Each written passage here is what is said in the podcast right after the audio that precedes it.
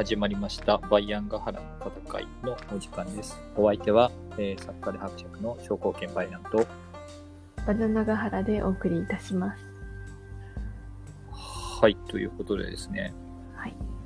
今週は、久々にあの、藤子 F 不二雄の SF 短編集とかを読んでまして、あの、なんか、ドラえもんの公式サイトかなんかで、はい無料でちまちま1話ずつなんか公開されたりしてはいるんですけど、昔ドラえもんとは関係ないんですよね、でも。ドラえもんとは関係ないですけど、まあ、藤子不二雄のサイトというか、なんというか、そこのサイトで、パーマンとドラえもんと SF 短編集が1話ずつ読めるみたいな感じになってるのかな、最近。えー、そういうなんか、素敵なサービスがあるんですが、読みたい系列は漏れたんですね。はい。いやどうなんだろうね。それも LINE とかも入るときもあるのかもしれないですけどね。えっと、まあ、いつも追うのも大変だし、そもそも結構昔読んで面白かったけど内容忘れちゃった。一冊二冊買ったんですけど、あの、覚えて、覚えてるやつの中で好きなやつが載ってる。でも散らばってるんですね、やっぱり。散らばした方が売れるだろうからなんだろうけど、ああ、そうですね。全部面白いっちゃ面白いんだけど、多分これのプロトタイプがこの話なんだなみたいなのがあって、正直ブラッシュアップされたやつを一回読んじゃってると、あ面白みに欠けるまあ感じ。そっちの方が、はそそっちの方が、あの、例えばなんか、繰り返し描いているのでもテイスト違いみたいなのがあって、どれが好きかとか、あのどれが一番いいとかいうことはあえては言わないですけど、えっ、と、凡人がスーパーマンみたいなになっちゃったらどうなるかみたいな。この前、その、ザ・ボーイズっていうドラマの話しましたけど、はい。ああいうのの原型といえば原型というか、ああ、なるほど。人格の伴わないスーパーマンの末路みたいな話とかですね。あと、子供がスーパーパワー持っちゃったらどうなるかとか、そういった思考実験めいた話。息子がスーパーマン的な能力を持っていることに気がついて、傷害事件をすでに起こしていることに気がついてしまったお父さんがすげえ言いたくなりながらこう探っていく話とかですね。あとは、はい。ちょっとモンスターカスタマーとかクレーマーとかの部類にいるおっさんがスーパーパワー持っちゃって嫌ですね。手つけられなくて手つけられなくてみんなすげえ困る話とかそういうシリーズでも同じテーマでバージョン違いみたいなのが結構あったりして好きなやつだけ集めた本がなかなかないんで結局全部買うしかない あれは載せられてるじゃん。載せられちゃうんですけど、いや、面白いっちゃ面白いですね。面白いっちゃ面白いっていうか、いや、藤子 F 不二雄は大体全部面白いんですけど、それの中で、本人の作品の中で若干の優劣がついてしまう時があるけど、まあ、これの原型あれじゃんとかいう楽しみ方ができる金銭の余裕がある人だったら全部買ってもいいのかなっていう気はします。えっ、と、なんだろうな、あの、結構価値観の転換で最後どんでん返しみたいな話もあったりとか、あの、あれみたいな話とかあるんですよね。あの、ゾンビに、ゾンビの方が増えちゃったら人間の方が普通、おかしいことになるよねみたいなあ話ー内容的なやつとかですね。そういうなんか価値観の転換が最後に、最後に起きるみたいな話が結構あったりとか、ミノタウロスの皿っていうやつなんかが有名ですけど、食べられちゃいそうになっている女の子を助けようとするんだけど、その星ではその牛型の宇宙人に人間型の宇宙人を食べられるのが幸せみたいな。あ、そうなんです。へえ。っていうので価値観が違う人間だから人間の形してるだけではっきり言ってしまったら違うんですよね別物なんです。人間じゃないんですよ、はい。別物なんですよで牛の方もミノタウロスの皿で面白いのは牛の方はあの主人公に自我があるのを見てなんかうちで奴隷にしている生物とは違うようだっていうことで普通に対等に接してくれるんですよ牛が。え、そうなんです。それもすごいなって思いますあの辺がすごい面白いなって。作りがすごいなんか徹底してドライの時とかがあったりとかしてすごい面白いですよね。意思決定権のあるやつは人間だって。ないから、みたい家畜みたいな。なそう。あの人たちは家畜であ、でお前は家畜に形作らなかっあれじゃないですか。なんか、はい。こう、た普段食べてるものがさ、あの、喋っ、こう、いざ喋ると、こたそうね。人間みたいに扱ってしまうかもしれないな。そうなんですよ。ねなんかそういったなんですかね特価値観なものとして扱うようになるのか。もしれない。はい。変化とか転換とかですね。価値観の転換とか。あとは種族としての老いの話とかも結構面白いですよね。あの人間に青年期とかある幼年期とか老年期とかがあってみたいなで老年期の終わりって言ってあの宇宙開発時代の真っ只中に、えー、と宇宙に飛び出した人がはい。あの、その後画期的なワープ方法みたいなのが開発されちゃって、めっちゃ宇宙に人が広まっちゃった後の時代にコールドスリープの状態から溶けてくるっていう話があって、もうあのじゃあみんいっぱいいるんです。はつらはい。と、もう、なんだっけ、なんか6000年ぐらいかけてやってきたのに、そのついた星にはすでにもう人間が住んでて、しかももう飽きて放棄するダ植民にに飽きてもみんな母なる地球に帰ろうとしている。時にちょうど宇宙開発の初めの頃に意気揚々と家族を捨ててあのコールドスリープしてやってきた若者が来ちゃうっていう。話があって、えーこれもなんか最初切ない話で終わるのかと思ったら最後希望を持たせるような終わり方をして非常にししんみりするお話で似たようなテーマのやつあるんですけど他はちょっと希望が薄すぎてなんかきついなっていうのが結構多いんですけど老年期の終わりにっていうのはタイトルの作品は最後は希望に満ちた終わり方をするので非常におすすめです。まあ僕はあんまり話題に上らない中ロミオとジュリエットをずっと宇宙人が観察している話とかがすげえ面白いなロミオとジュリエットを宇宙人に感じてるんですか？そうです。本案なんですよね。ロミオとジュリエットなんですけど、話の推奨した。っていうか、ロミオとジュリエットだっていうのが、序盤に分かる人にはネタバレにならないけど、分かんねえ人にはネタバレにななっちゃうんだろうかという気がする。でも一応分かるように書いてあるロミオってことは、あこのロミオとジュリエットは途中からなって、で、すごいオチも良くて、とてもいい話です。であの、語ってたらもう1時間以上かかってしまうので、そう、この話はこの辺にしようかなと。まあでも、ザ・ボーイズとか見てて面白かったですけど、藤子 F 不二雄が大体やってるよなっていう感じがしないでもないですね。ああ、もうやり尽くされちゃってるんです。全然先行ってる感ありますよね。あもしもしかしたらアメコミの段階でもそういうのあったかもしれないですけど、だからオリジナルとは全然言わないですけど、う藤子 F 不二雄、大体なんか作家が思いつきそうなやつは全部漫画にしてんだな。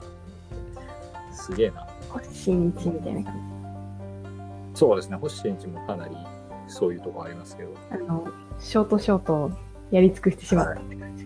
やり尽くしてますね。星新一のバリエーション違いしか作り出せないですよね、もはや。もう、もうなんか枯れちゃったなみたいな。一人で掘り尽このこのジャンル一人で掘り尽くしちゃったなみたいな感じ。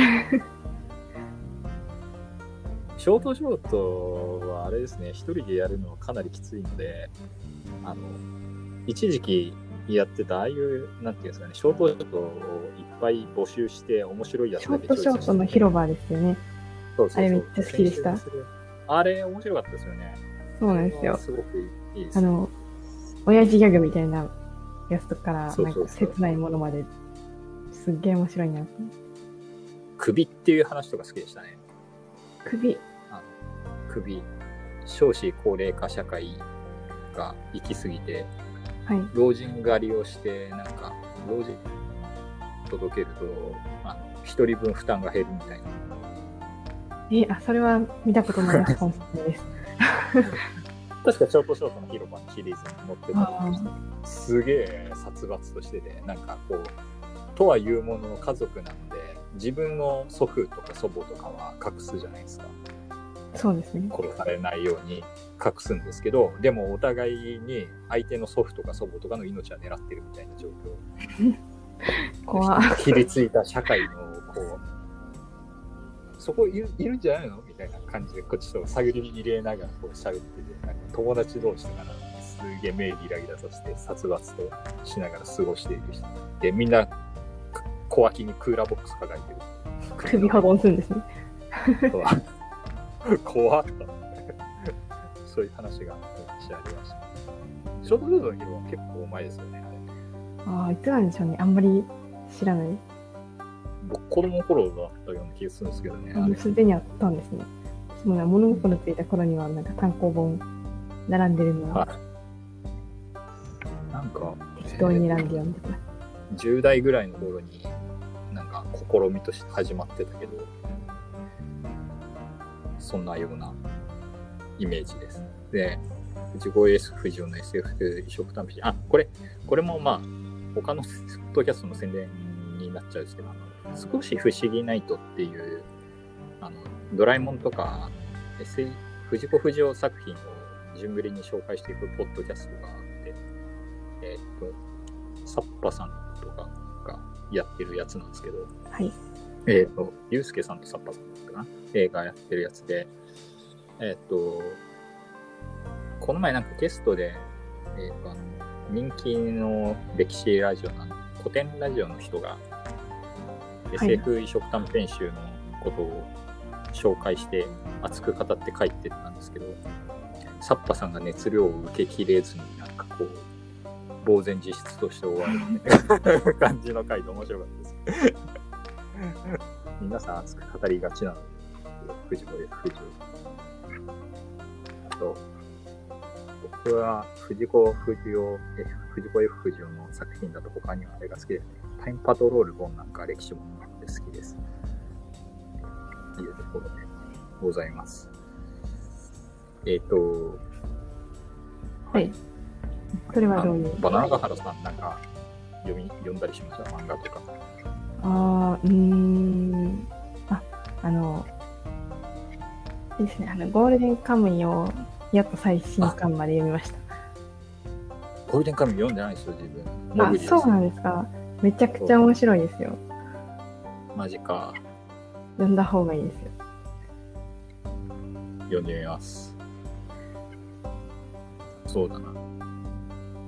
で、明明治ですか、はい時代的には。め明治？うーん、日露戦争の後ぐらい。ああ、はい。日露戦争から帰ってきた人たちで一応、その、出ているといえば出ているようなんで。あとな、あの、あれですね、あの、脱走兵が、脱走兵じゃない、えっ、と、脱走した、網走から脱走した囚人を大体追ってるんですけど、その、えっ、と、は脱走した囚人の元ネタになった人とかも結構いるんで、そういうのも面白いなと。ああ、じゃあちゃんと歴史とつながりのあるような感じ。いやいや、特にないとは思います。そうでもない。そうですもないけど、面白い。めちゃくちゃ面白いです。面白いか。じゃあ、ちょっと読んでみようかなと思います。はい。あの、と、今週については、あれですよ。あの、五感のシリーズなんですけど、はい。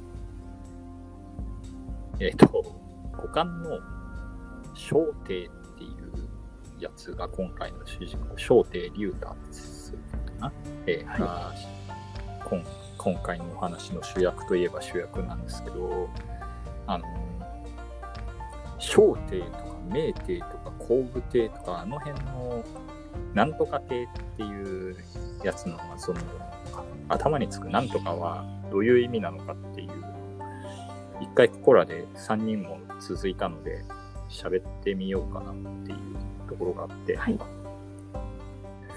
えっと、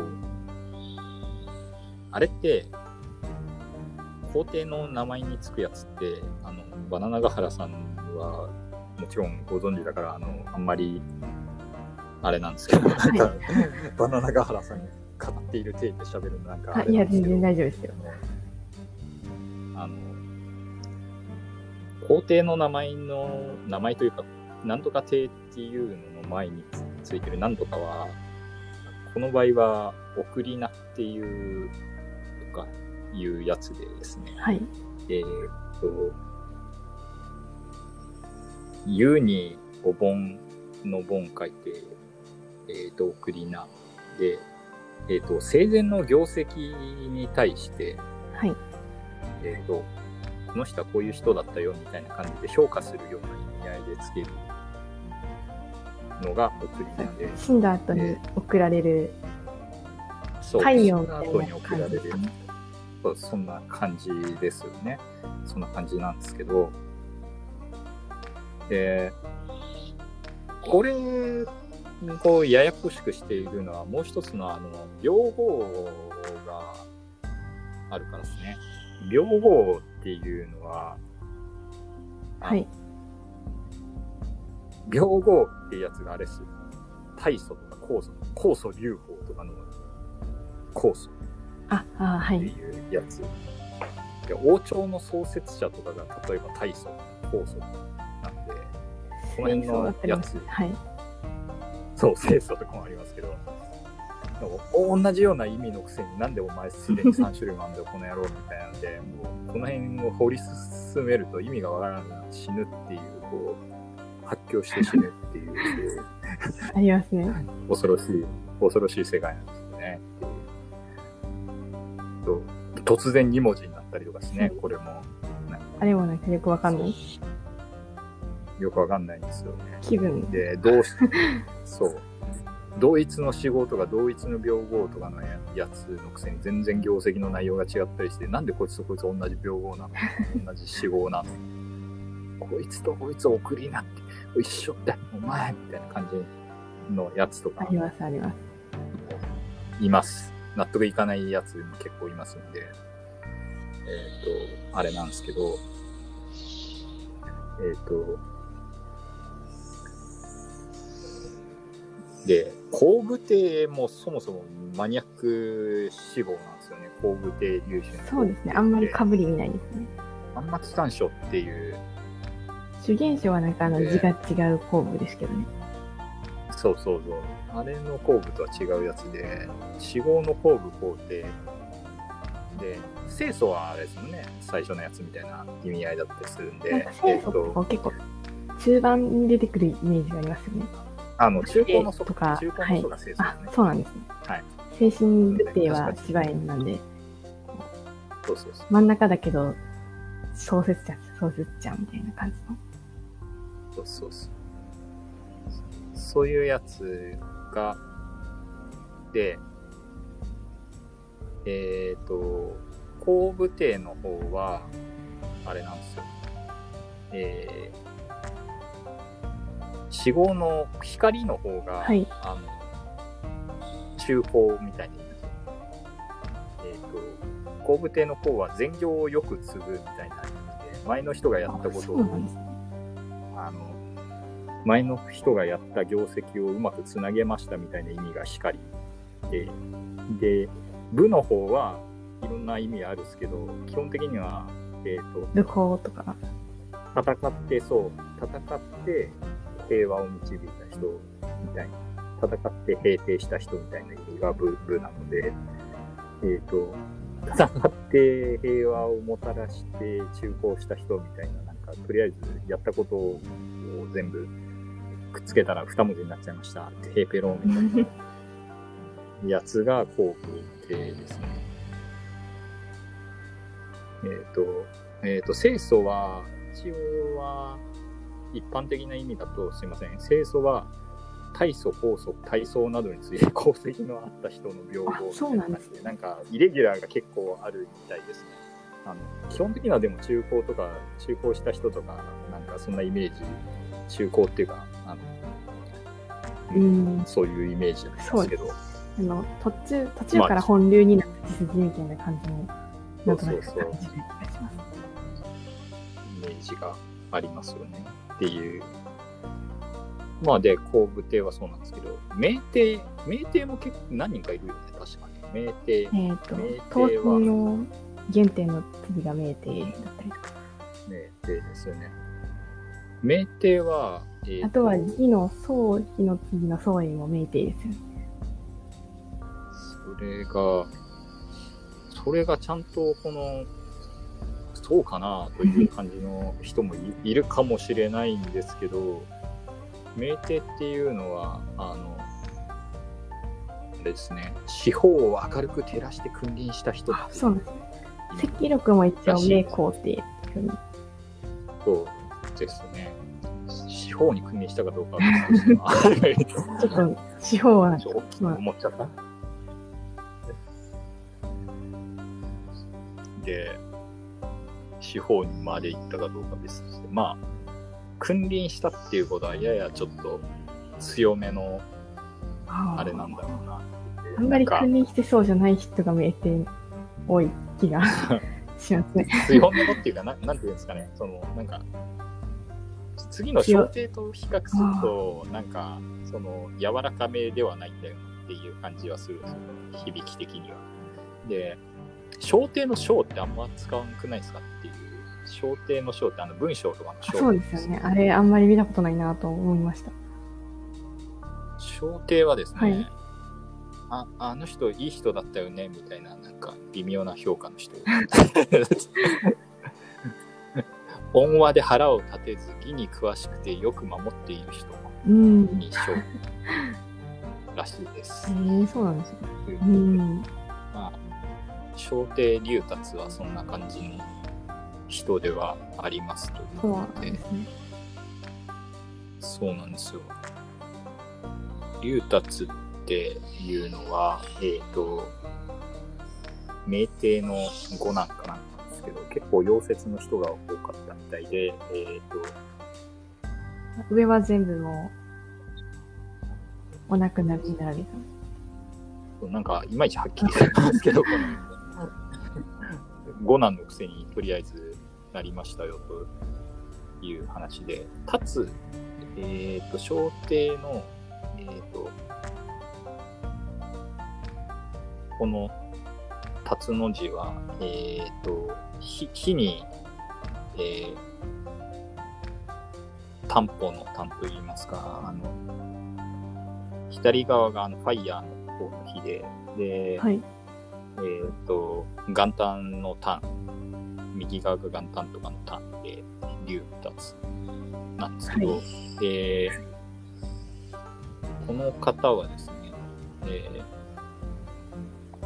まあ、若い時から優しかったみたいな、ぐこれ語ることがないやつの時に出てくる話か、みたいな、なんか不安、不安がこうする、こう最初の方からよぎるんですけど、えっ、と、若い時から寛容で呪術儒学を好んで、えっ、と、明帝はこの子のことを見込んでいたあというところです。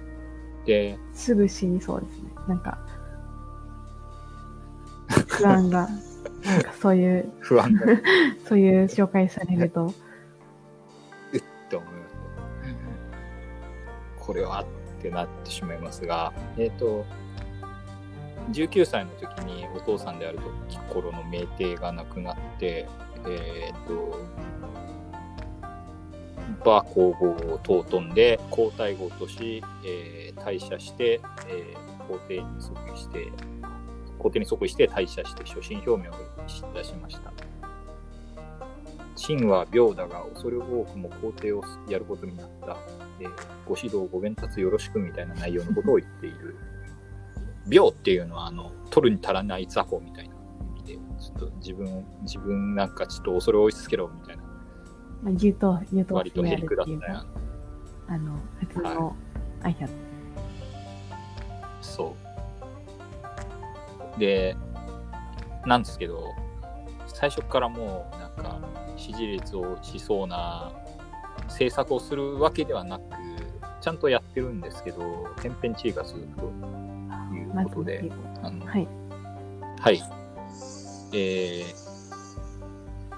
佐伯戸郷班長が頑張ってたんですけど、えっ、と、いきなり即位してすぐ日食が起きて、やべえ、なんか太陽かけたぞってなって、ビビって、もう班長いいよ、戦争ってなって、佐伯戸郷廃止して、とりあえず西方の戦役をストップしますよ。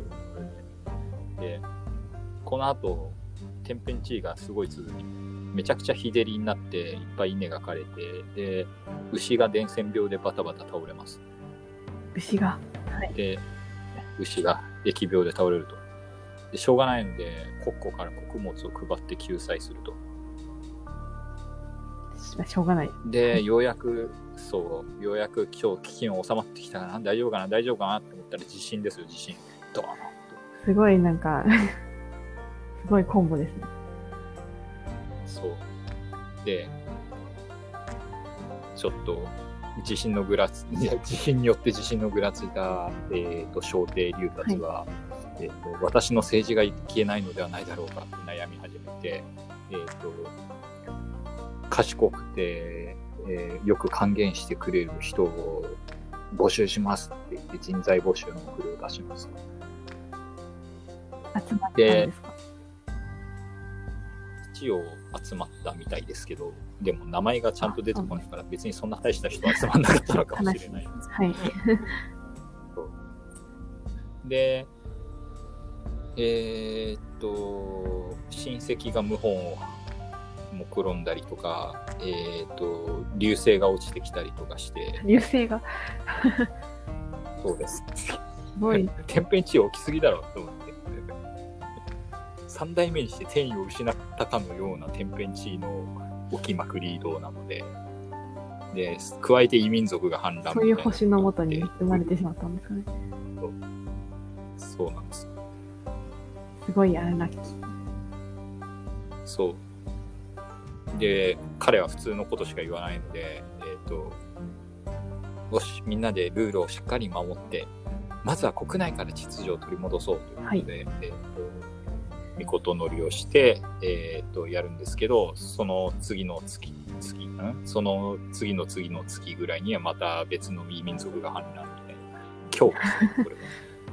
強族が反乱しますね。で、えっと、12月に不吉な星座がとかなんかよくわからないことあって、まあずーっとずーっと不吉だねみたいなのばっかり不吉なことしか起きてないんですね。ほぼ。そう。で、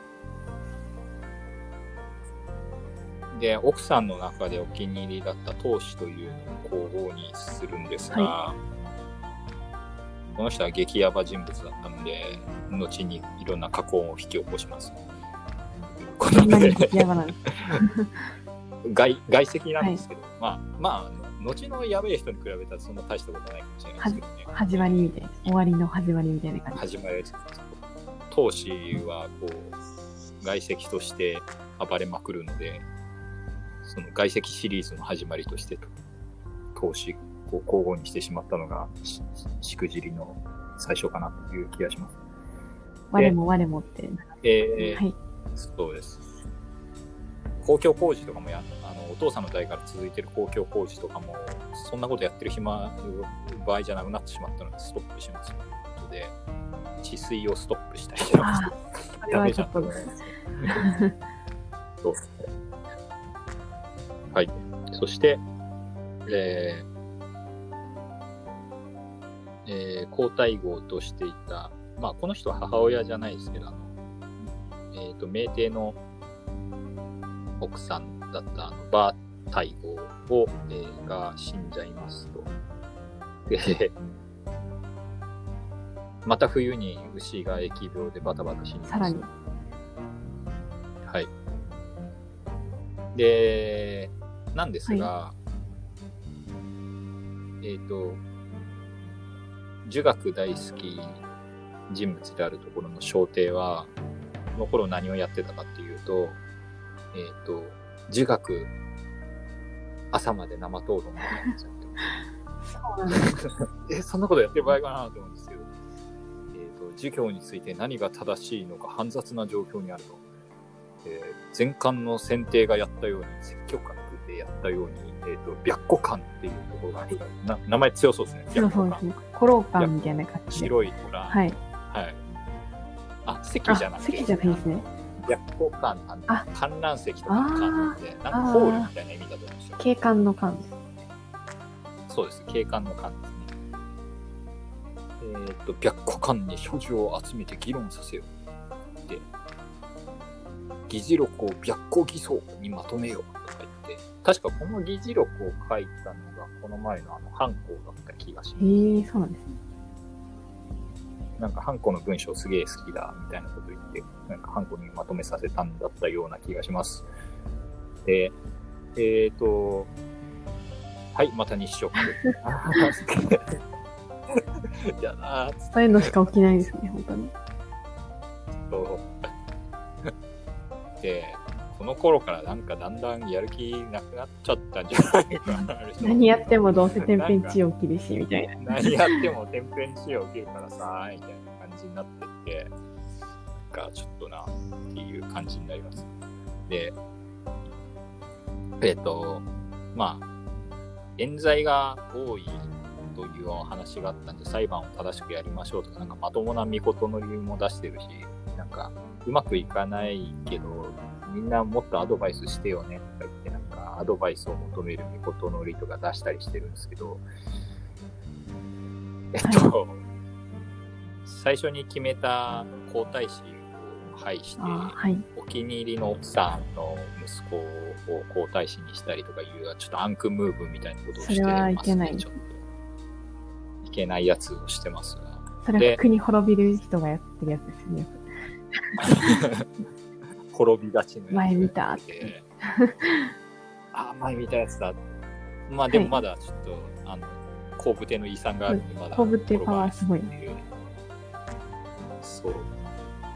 で、えーっと、陰中っていう儀式があったらしいんですけど、これよく調べきれてないどういう字を書くんですか？あの、飲むに焼酎の中で陰中。酒を飲むみたいな。そういう、よく醸造した酒を飲むような儀式らしいんですけど、よく醸造したってどういうこと？と思うんだけど、あドブロクをこうさらに蒸留したみたいな、そういうことですね。はいそう。そうそう。そうそうそうとか言ったけど、わかんないですね。あの、あれかもしれないなと思って、その、アルコール度数高めるなんかをしたのかな。よく醸造っていうことはそういうことかもしれんなと思ってと。にかく度数が高そうですよね。はい。度数高そうですよね。なんか、蒸留回数であるあそうですねアルコール度数、基本的に上がってる何回も何回も蒸留したら、なんかすごい強くなる。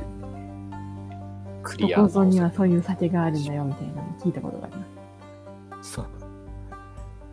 俺、あの手の酒ちょっと苦手なんでかアルコール飲んでるって感じがして、あんまり好きじゃない。すそう。確かに。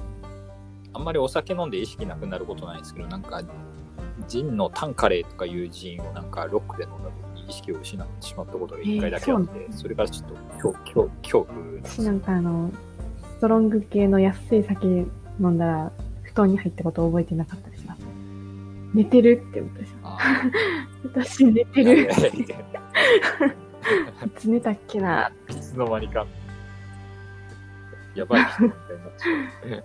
あれ良くないですね。蒸留酒と混ぜた何かみたいな。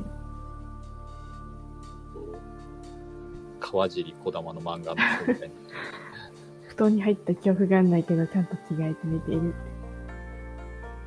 ストーブ消したかどうかとかすごい不安になりますね。怖い怖い。大体消えてるんですけどね。偉いなって思います。はい。で、まあ、このお酒を飲む儀式は、えっ、と、かねてどんなことをやっていたかというと、はいお父さんとおじいちゃんの合同祭、お祭りするということで、えっ、と、後部亭と名亭を称えるお祭りみたいな。あそう。あのーことをした。何回忌とかそういうんじゃなくてですね。普通に祭りになってるって。そうなんですよね。お,、祭りっていうかなんか、その祭祀ですよね、多う分。ん。だから、南海期とかの方に近いのかもしれないですけど。で、その席で、えっ、と、父やあの祖父に頼るしかない私のことを、お前たちはもっと助けてくれたまえみたいなことを言って、まあ、アドバイス用っていう、こいつアドバイス用ばっかりなんですけど、でも、神たちはもっと助けてくれよ。ねそういう人もいるのに。で、天変地異に悩まされていた、えっ、と、小帝は、えっ、と、この手の、なんか、祭祀にハマったのかななんかわかんないですけど、えっ、と、いろんなところに旅行に行っては、いろんなところにお祭りをします。お祭りっていうか、その、祭祀をします。ごご当地祭と、行と定山。そう。そう。ご当地祭りでしょ。行と定山と彫刻を回り、その後長安に行っては、歴代皇帝と昇華とか格好とかをああ、なんか廟があるんですか？各地には。そういうのは関係なく。廟があるから祀っておこうみたいな。廟があるから祀っておこうみたいなので、で、行くにつけ、いや、昔の人はすごかったわ、という話をすると。で、私みたいなろくな天使ではないやつしかいなくて、下にもあの昔の名将、名宰相みたいなやつが誰もいなくて、もうどうしようもないわ。自虐ネタみたいな。そう。で、洛陽に戻るんですが、えーっと、祭祀の効果は全くなく、この頃、洛陽と軍国で隋虫がズイムシ。隋虫です。ズイムシ。えー、イナゴじゃない竜カワンが登場します。隋虫です。カメムシなんですか？命中です、命中。隋虫はですね、ガの幼虫です。へえ。隋虫というのはなんで隋虫というかというと骨髄とかの髄って書いて隋虫だったりあの、まあ、中国だと命中っていうんですよ、め命中っていうのは虫に冥王の命って書いて命中強そうイナゴも強そうだけど命中も強そそうイナゴもあれなんか皇帝の皇とか言ってすげえ強そうですよね。皇帝のコールだねめっちゃ強そうだよここにこうポップアップしてきたあの隋虫強そうな隋虫なんですけどどういう虫かというとあのガの幼虫なんですがこいつらは、えっとイネ科の植物のあの茎の中に入ってる。で画像をググると気持ち悪いんでおすすめはしないんですがイネ科の植物の、えーと茎を割ると中にピターッピターッとそう芯の中に入ってくるんですよ。なんで隋虫って言うんですけど、中国だとなんか命中っていうのかな、多分。えっ、と、メイガっていうガの子供というか幼虫で、はい。これはイネ科の植物の天敵で、ことごとく稲とかを枯らしてしまうので、まあ、中から食われるんでそうだよなっていう。まあそうですね。はい。本当に近代に至ってこいつを的確に殺す農薬が開発されるまで魔じ魔術用害虫としてこう稲作をとかえっ、と稲科の植物泡とかそうだかなえっ、とその辺のやつを育てて主食にしている民族のすごい敵となります近年も台湾とかあ、でそうなのかな。えーまだ普通に全然。発生はしてるみたいですね、毎年。なんだけど、農薬でぶち殺せるので、そんな大した脅威じゃなくなったのは、本当に近代に入ってからで、それまではずっとこの虫マジやべえみたいな感じでずっと悩まされ続けたということで、あの農薬っていうとあの、ネガティブなイメージ持ちがちですけど、そもそも農薬なかったら食べれてませんまあそうですよね。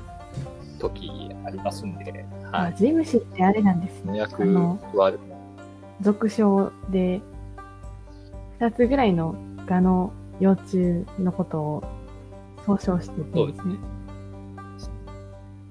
サン、サンメイガとか、メイニカメイガとか。メイガの幼虫なんですね。へえ。そう、メイガの幼虫です。えー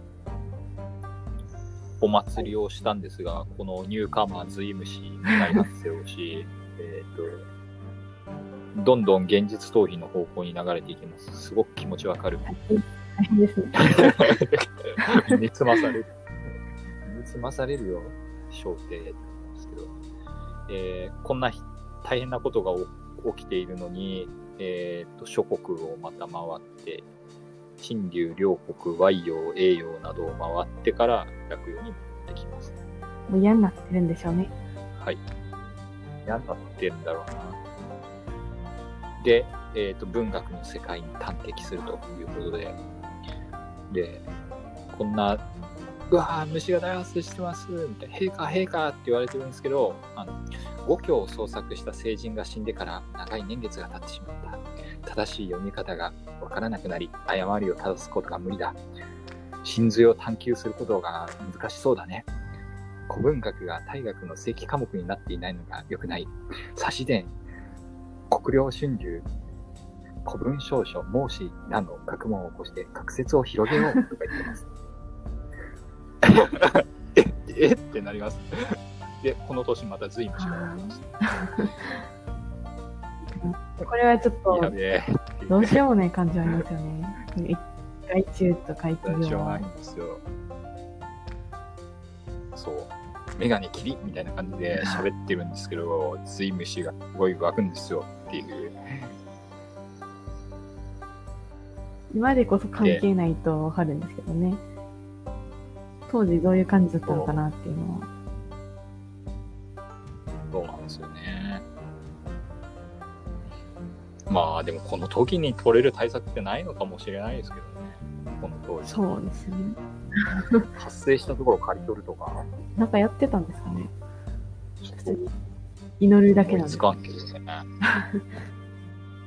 稲子とかはね、それこそ王も買い取ったりとかしましたよね。ああ祈るはやってました。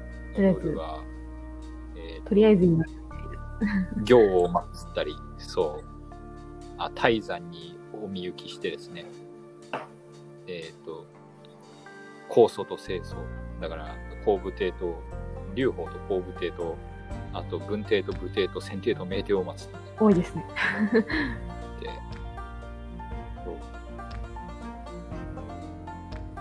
いや、いろいろやったけど、なんかちょっとなんかよくわからんけど、虚しい気分になっておるが、引き続き頑張ろうと思うって言って、あ、虚しい気分になってるって言ってる？みたいな。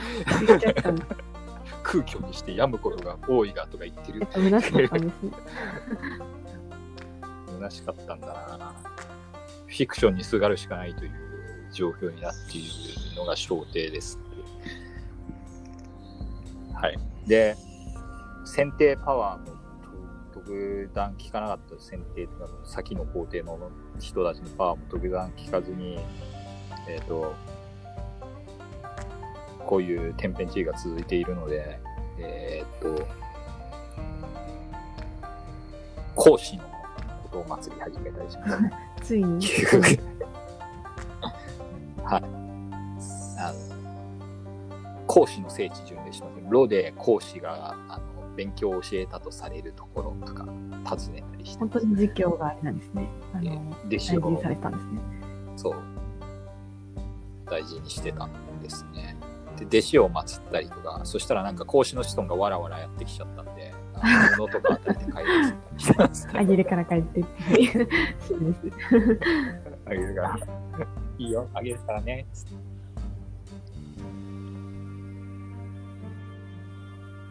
あとは、なんか、なんかよくわからんが孤児がいっぱい発生しているので、わしが引き取って宮殿で育てようみたいなこと言ったりとかしてます悪い人ではないんだなっていう。すごいですね。それは。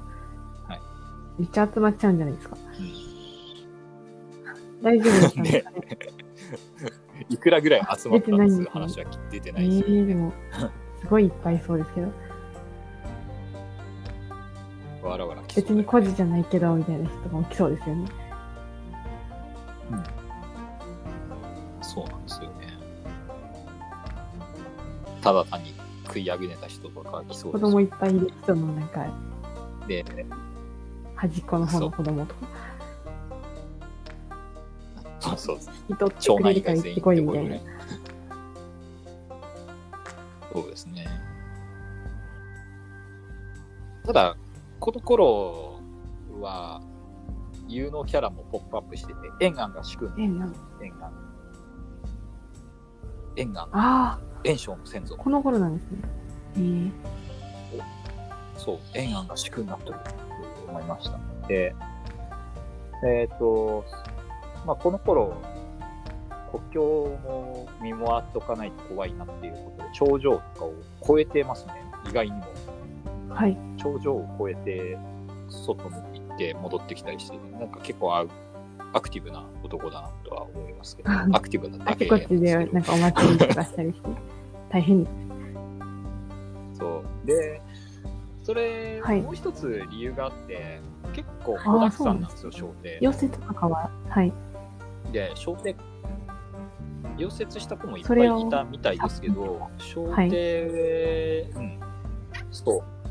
それをさっぴいても、いっぱい子孫が残ったことによって、この後、五冠王子は小艇のおかげで延命します。あの、短命の皇帝が続いた時に、ししょうがねえから小艇の子供当番みたいなのが何何回もあアグレッシブだから。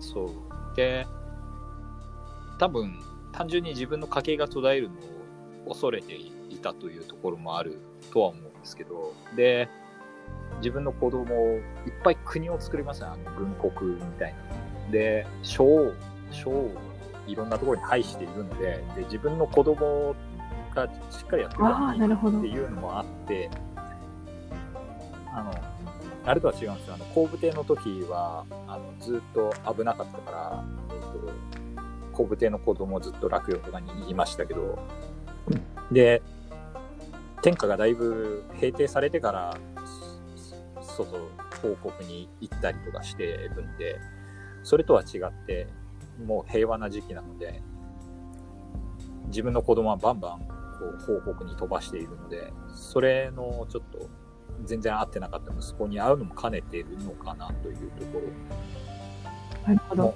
あります。はい。で、領内を見回っていろんなコメントを残したりしているようですということで、まあ、当たり障りのないこと言ってる。で、まあでも皇帝が来るとね、接待したりしなきゃいけないから、この辺の人たち大変だったんだろうなというかもしれないじゃないですか。また来るって言ってる。やべやべっつって。つってね。あれかな、やっぱり最初の方に来た人とかめっちゃ手紙で周りの人に、ボトン来た時どうやったどうやったって聞かれたりするんですか？何？あの、差がないようにみたいな。なんか言われたら困る。そう。好物とか覚えてねえよ、もう。そういうやりとりがなされたんじゃないかなと、ちょっと想像してしまいますけど。うんどころが、あの、えっ、と、小帝は、西域に興味がないんですよね。あ意外ですね。はい。あの、北方行って頂上を見見に行ったりとかしてますけど、西域って、西域になんか知らんけど、あんまり興味がない班長とでまだいるまあ、説によってはね。はい。頑張ってます。頑張ってるんですが、はい。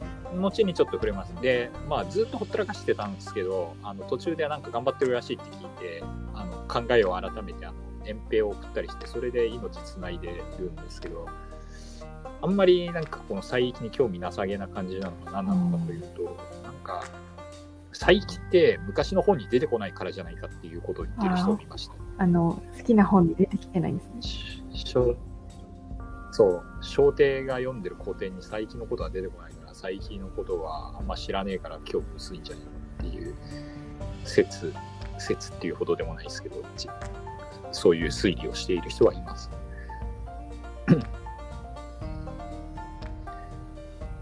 で、父祖を祭りまくって、はいはただ、功績はそうでもないですけど、さっき言ったようにいっぱい子供をいろんな国にち散らばしたおかげで、えっ、と、五冠の命脈をつなげたという功績は割と小帝にはあるというところで、功罪愛半ばする人はい。ではありますが、普通に若く死にます。少年えでもそんな33歳。に子供がいるってことはすごい、うんやはり、アグレッシブなうんん。頑張ったんでしょうけど。張りすぎかもしれない。はい。で、で、あれですね。比較してどうだったみたいなことで、えっ、と、名帝と比べると劣るような感じがしますけど、えっ、と、宗妃が褒めてるっていうあ、話そうなんですね。そう。宗妃は、えっ、と、名帝は細けいことにいちいちうるさい性格だった。殺殺だった。物事を細かく明らかにする性格だった。その点、小帝は温和で、ほんわかした人だったっていう、長者だったと。で、で、小帝は人々が名帝の切れ味の鋭さを言い取っていたから、か苛烈さ、仮説はい。を嫌っていたから、えーそれもあって、努めて観光に振る舞った。観光、くつろぐ、暑いとか言って、寛大で、えっ、と、情の熱く振る舞ったんですよ、と。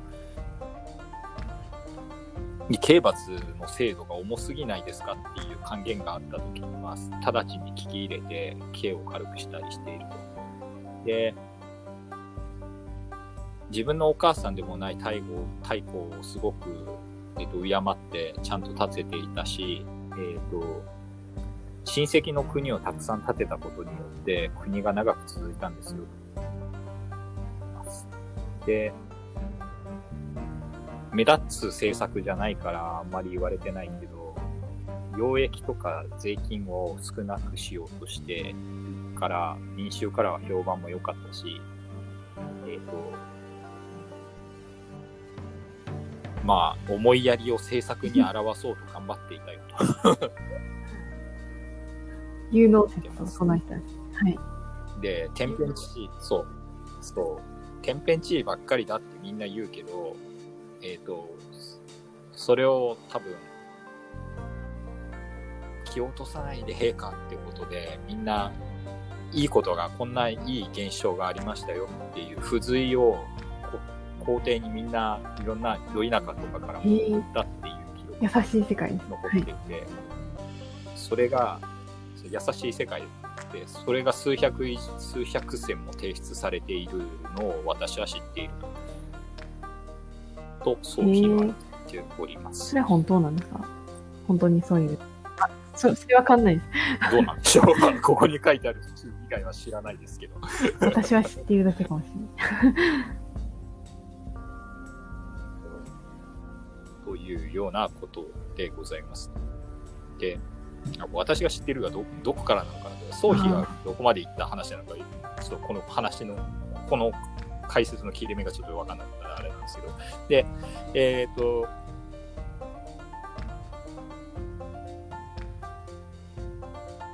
はい。これがえっ、と小帝の一生はこんな感じなんですけどこの後に続くヤバめの話の一つとしてはい。外籍がポップアップしてしまったっていうのがあって、えー外籍の投資ですね、が、えっ、と、ヤバめに振る舞って、で、最初あの、最初立てた皇太子からお気に入りの奥さんの息子を皇太子にしたって言ったんですけど、あれどっちも当主の息子じゃなくて、当主には子供がいなかったんですよね、あの男の子が。で、で、これ何が起きたかっていうと、当主は、あの、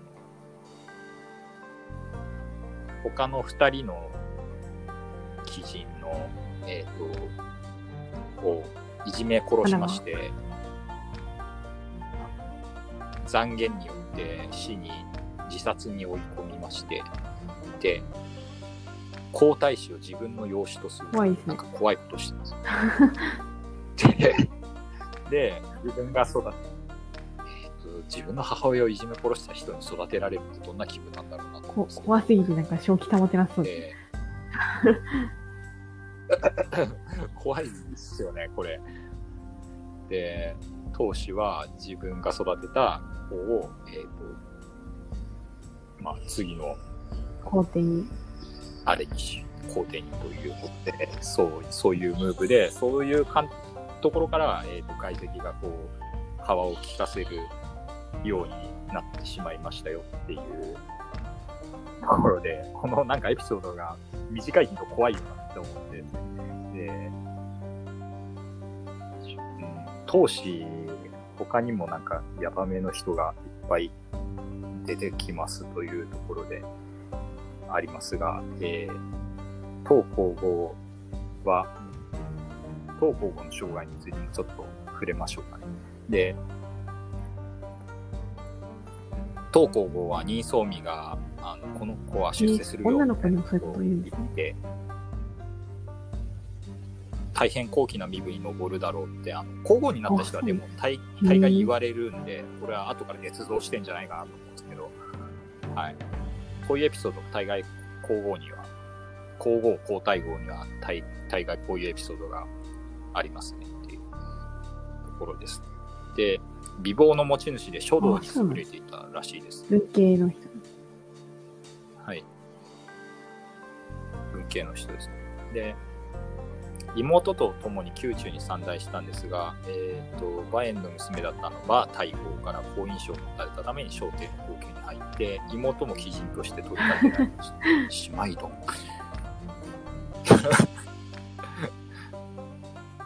で、その後起きた事件がさっき言った、大変な寵愛を受けたんですが、王子を産むことがなく、逆に他のえっ、と、商店の奥さんたちは次々と男の子を産むと。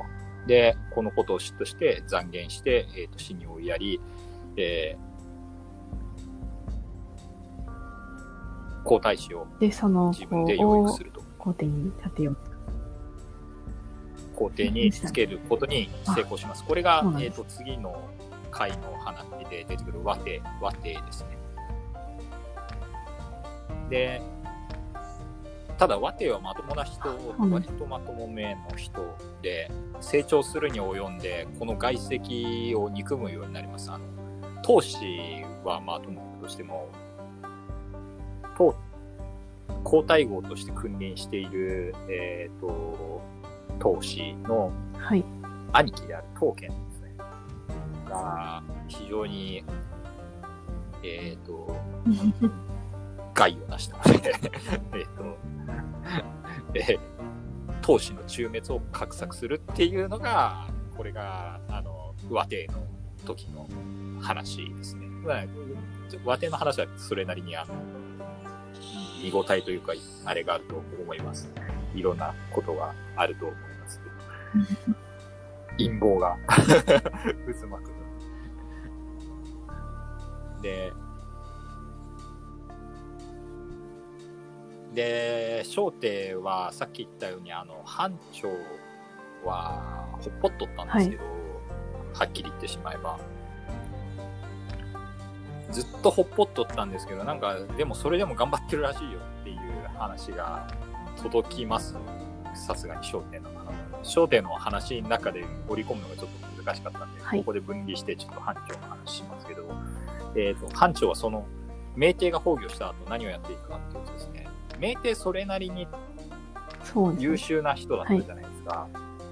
なので、割とその、後部帝もすごかったけど、名帝もすげえということで、あの、ちょっと異名が轟いていたらしいんですよね。で、はい今、漢王朝すげえぞと、逆らうとやべえぞっていう感じに、どうも、オアシスの。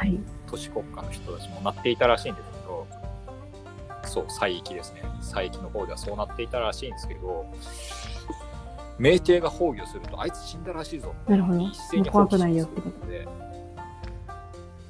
で、もう怖くないぞって、エンペラー死んだらしいぞ、つって、こう、いきなり背いて、佐伯統合を殺したりします。まあ、この時まだ佐伯統合じゃなかったので、確か。えっ、と、で、えっ、と、班長は、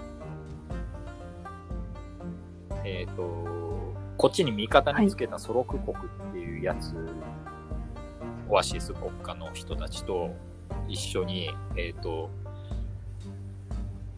明帝の崩御に乗じて攻め入ってきた、えっ、と、縁起国っていうやつですね。終焉の縁に、あの、義ってなんて言うんだろう、あの、あの、オイルに、日って書いて義なんですけど、縁起っていう国があって、で、トルキスタンとかにある国らしいんですけど、大東佐伯国、大東佐伯地にも出てくるアギニ国であるこの縁起国ってやつが攻めてきて、で、これと一進一退の攻防を繰り返していて、で、なんとか、えっ、と、引かせることに成功するんですけど、この頃に、まあ、明帝が崩御したっていうんで、この後即位するのが小帝じゃないですか。で、小帝は再起統合を廃止してしまったので、おいおいっていうことで、再起を放棄してしまうということです。で、小帝は藩長たちにもういいよ、帰ってきてっていう帰還命令を出すんですけれども、ここで問題になるのが、あの、藩長の味方してしまったオアシスの国の人たちです。困るんですよ、非常に。一方的に官怒られ軍が引き上げたら、はい班長と一緒に、そう、そうそう、一方的にボコられてしまう。で、っていう話をします。何にボコられるかっていうと、班長と一緒に追い出した北北京を追い出し、まだいるんですね、その、そこに。たの。そう。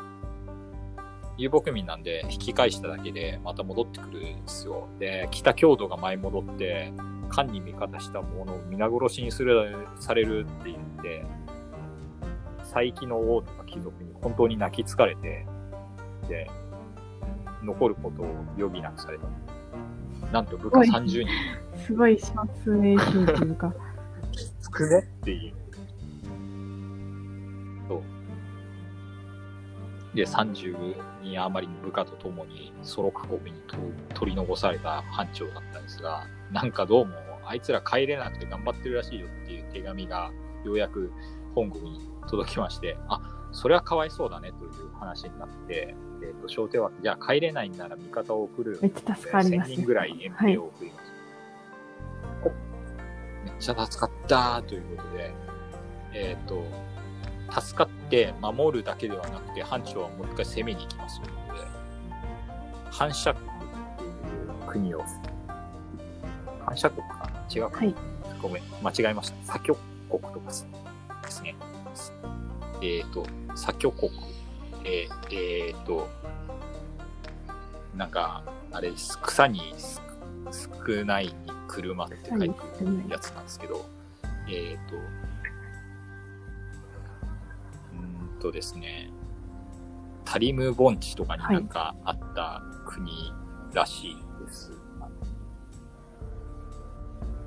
関音で左居って書いてあると、本当にこう読むの難しい字だ。読みづらいよね。えっ、と、はい鎖国国とか左居国。左っていうのはなんとなく読むんですけど、なんでこれ居って読むんだろう 車じゃないのとか思っちゃうんですけど、し車じゃないのっていうやつがあって、そこの国と、えっ、と、バチバチやり合います1000人もらって、ここで駐屯するわけじゃなくてさらに攻め入りますということで、攻め入ったんですが、そう、完全に自分の味方だと思っていたソロク王、ソロク国の王様は、だんだん漢あなんでですか？漢王朝がうるさくなってきていて、で、なんまあ、あー。海外の王様なんて言ってしまえば、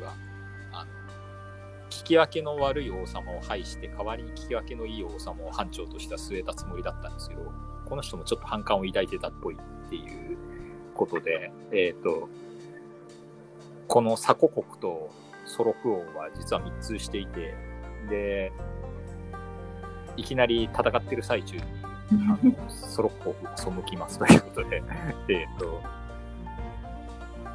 なので、なんですけど、別のやつをやっぱり新たなソロク王として立てて、まあ、そいつと一緒にその裏切った、裏切ったというか、寝返ったというか、ソロク王中っていう、忠義の中って言ったら中なんですけど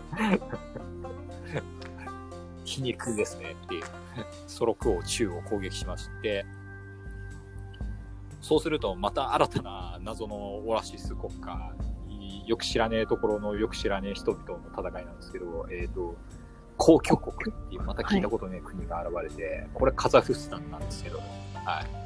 カザフスタンにあった国らしいんですけど、この人たちが、えー、とポップアップしてきて、いきなり攻撃してきます。で、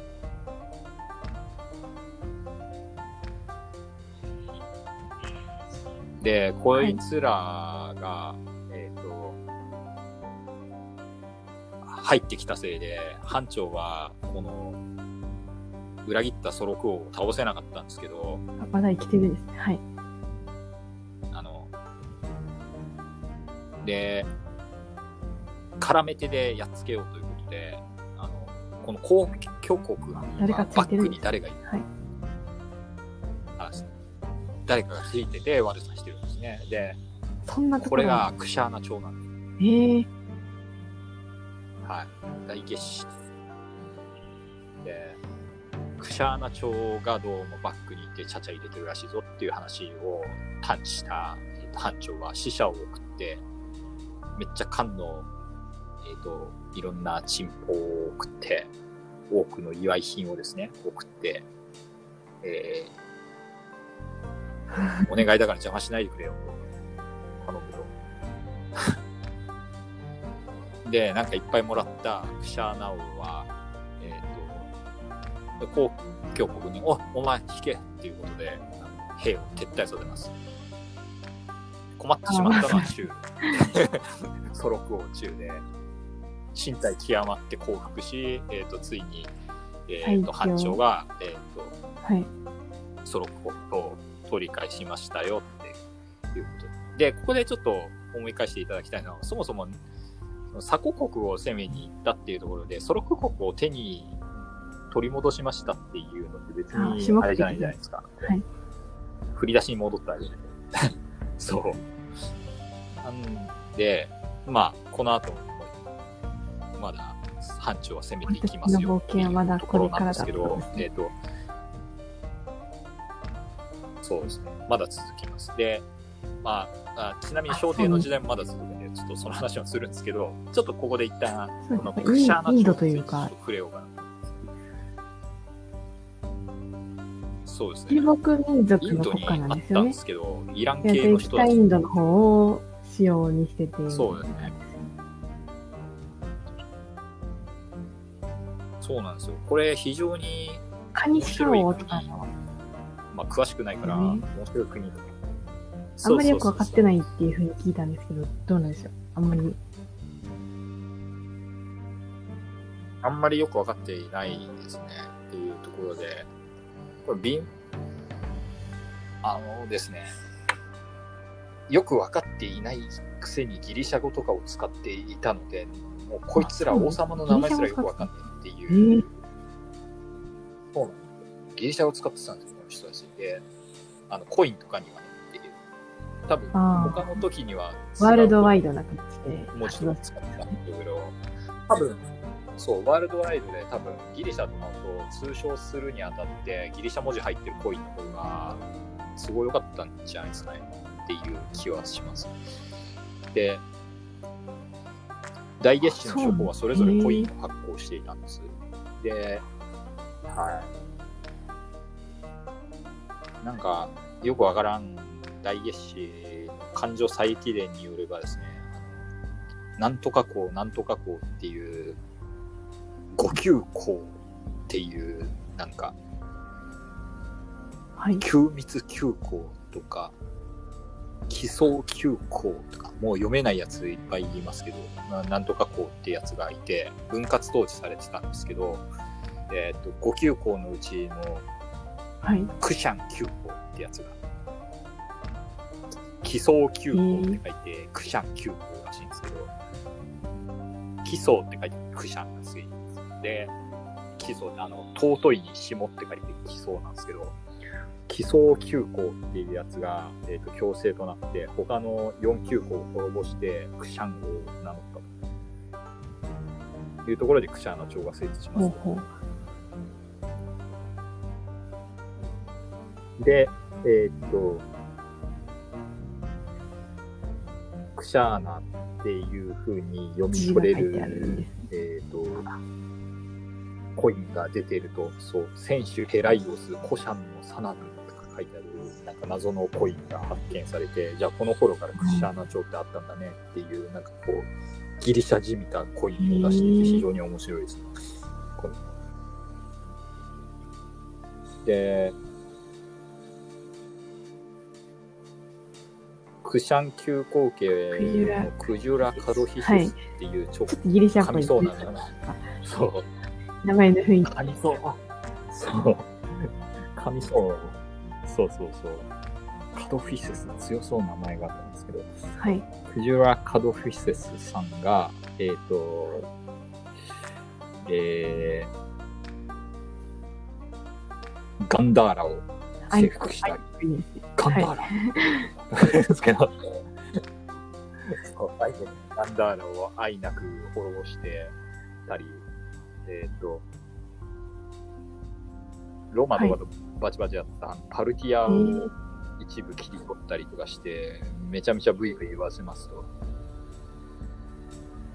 めっちゃ行動範囲広いですね。はい。インドのいろんな、そう、行動範囲広くて、すごいですね。大帝国だったんですけど。で、えっと、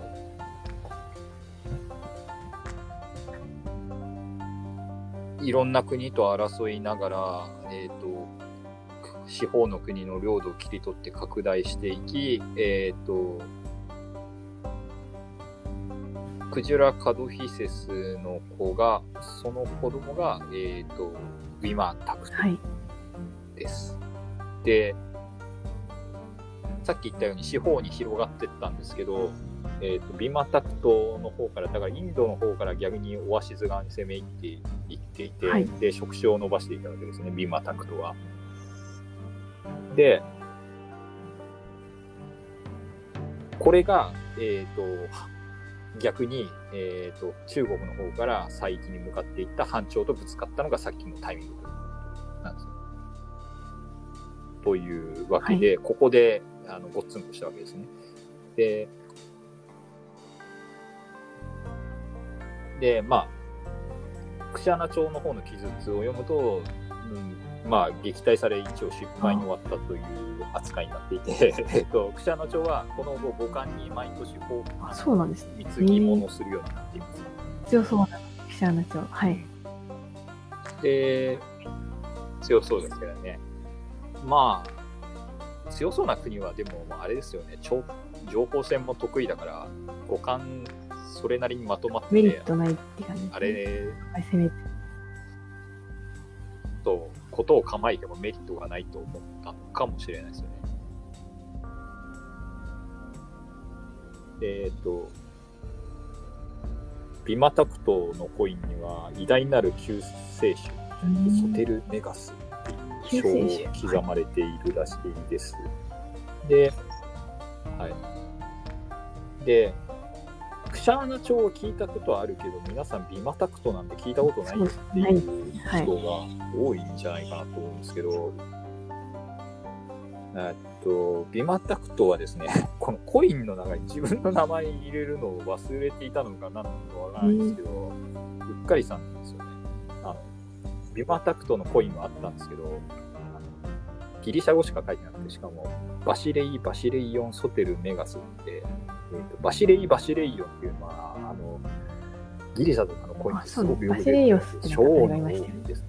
あれもなんか、あんまり名前じゃない、いいんですか？王様のことはそう。あ名前じゃないことはないですけど、もともとは王様っていう意味ですよね。あ、へえ、かっこいい。女王だとバシリッサですね。なんかバルバロバッサシリッサなんかかっこいいです。よね、響きが。で、バルワロスさんみたいですね。バシバシレイ・バシレイヨンが、えっ、と、王の中の王みたいなですね、小王の王で、ソテイル・メガスが、えっ、と、メガスが、メガ、あの、あれなんで、偉大なとかでかいみたいな意味で、偉大なで、ソテルっていうのが救世主で、バシレイ・バシレイヨン、ソテル・メガス、小王の王偉大な救世主なんですけど、あ、名前は。で、名前は？で、名前はなんですよ。この人はですね、かっこいいギリシャ風のコインを作って肖像画を押し出すけど、名前を入れるってないんですよ、今タクトさんは。で、はい。で、このコインを出した王様が間に挟まりましたみたいな間抜けな紹介のされ方してたんですけどえっ、と、はいアフガニスタンって偶然、そう、そう、どうして見つかったのか。アフガニスタンで偶然発見された碑文に彼の名前が入っていたと。やったー。で無名の王はビマタクトになりましたよっていうのは、1993年のこの発見は結構、なんか、センセーショナルに報道されたらしいです。長らく無名の王とされていた何とかさんの 何がしの 名前が。五感所には書いてあるんですよ。五感所には多分、クシャーの長の王様と思われるビマタクトは読めないやつがはい書いてあるんですよ読めないですよね、円光地。なんか、あの、門の中に、あの、なんか、くって書いて、薄みたいな字書いて、円ってやつと、あの、えっ、と、南光とかの光に書いて、珍しいって書いて、えっ、と、円光地なんですけど、こいつがビーマタクトだったらしいっていう。で、ビマタクト聞いたことないようの理由のもう一つとして、えっと、クシャーナ朝の最盛期はこいつではなくて、こいつの次ですっていうことで、あのこの人はあのカ歴史の授業でも出てくる人ですよ。超有名。カニシカ王が出てきますまだ西とかよく知らないんですけど。はい。えっ、と、えー、カニシカ一世は、えっ、と、はい、二世もいるんでしょうね。だから えっと、カニシカ一世は、あの、都を今のペシャワールあたりに置いて、クルシャクラですね。で、置いて。だいぶ来てますね、じゃあ。あの、中国側まで。そう、なんだかんだ攻め入る気は若干あったりはしすたんですねごくないですか。っていうことで。元気であれば。うん。人気があれば。で、インドも全部征服してたわけじゃなかったんで、カニシカ王は、えっ、と、東へ東へと進んでって、インドを全土を征服しますと。で、ベンガル地方まで行ったらしいということですね。で、この間に、えっ、と、仏教にすごく帰依するようになって、えっ、と、これを厚く保護しました。ということで、さっき言ったようにギリシャコインとかがある地域だったんで、あの、ある地域だったんでっていうか、ギリシャコインとかを採用しているような人たちだったんで、ここであのガンダーラ美術が生まれるということで、いうございます。とか言って、ずっと話してると、クシャーナ朝の話で、あれが終わってしまうんで、一応中国の話に戻ろうかなとも思うんですが、まあ、ガンダーラ美術の時代に初めて仏像が登場したということで、あのギリシャの。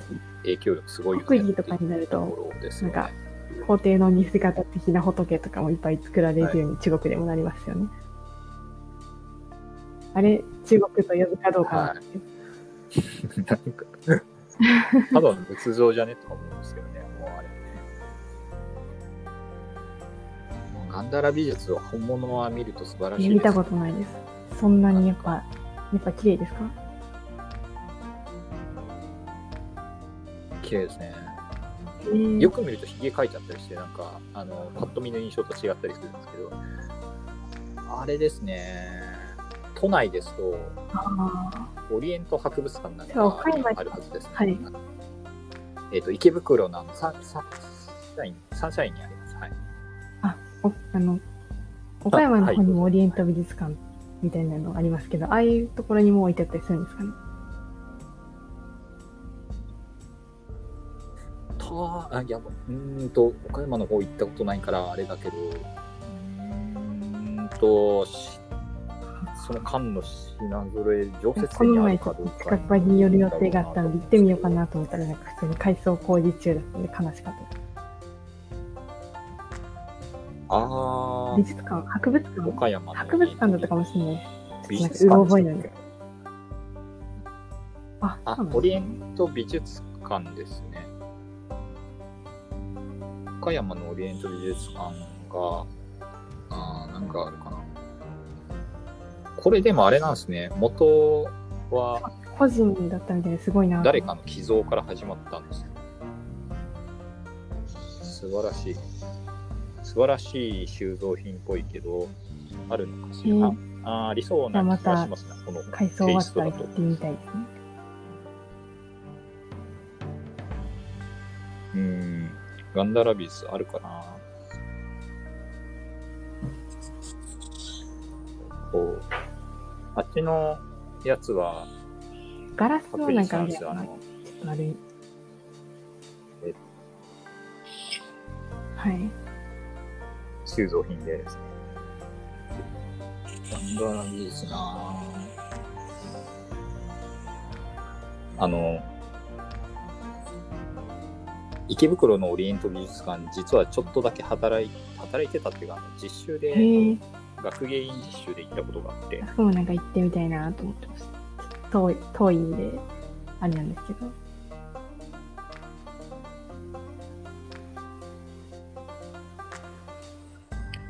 あの、実習でガンダラ美術の方のもモノ本をあの改装の時に持たせてもらったえー、すごいですね。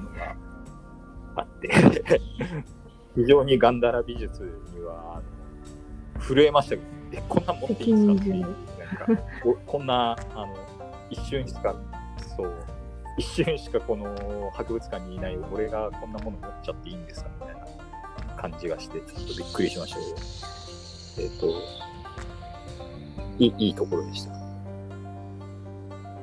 あの、うーん、あるかどうかが、バチッと出てこないけど、まあ、ありそうな品揃え雰囲気ではありましたが、岡山の方も。で、まあ、オリエントの、オリエントってオリエントってくくりでかいよ。ななんでも置けるやん。そうですけど。なかなかね、と思うんですけど、ナマズのミイラとか、ほっこりするものも置いてありましたけどね、池袋によくわかりますよね、ナマズってね。なんかナマズもし、見たらわかるあ、でもわかりますえよ。ーなんかナマズっぽいっす。見た目見た目が、うん。これ魚のミイラだなっていうのはなんとなくわかります。サイズ感といい、なんといい。で、まあ、ガンダーラ美術かなんとかいろいろあるクシャーナ町なんかとも戦っていて、国際的な感じするな、国際色豊かだな、というところではあるんですが、で、えっ、と、班長選挙に戻ると、まだ班長を使ってんだっていう、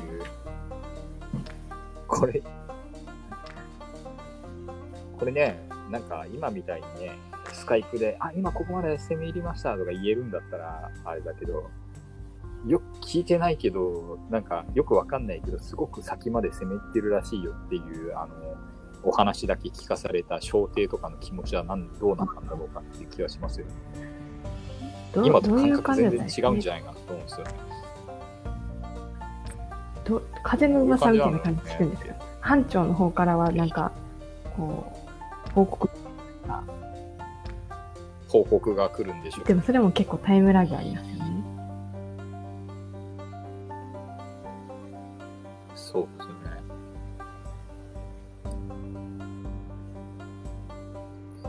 で、ビマタクトをとりあえず贈り物を渡して返させた、ビマタクトを返させたわけじゃねえか、ビマタクトに操られていた候補国が撤兵した後に、再び、あの、その、チャチャが入る前にやるはずだったあの、鎖国を攻めますよということで、えっ、と、鎖国を全力で攻撃しますが、えっ、と、救援に来た佐伯連合軍が襲いかかりますが、これを奇形を用いて撃破したらしいということで、えっ、と、えー、鎖国国、記事国、温宿国、読めない記事この国人たち。もはい。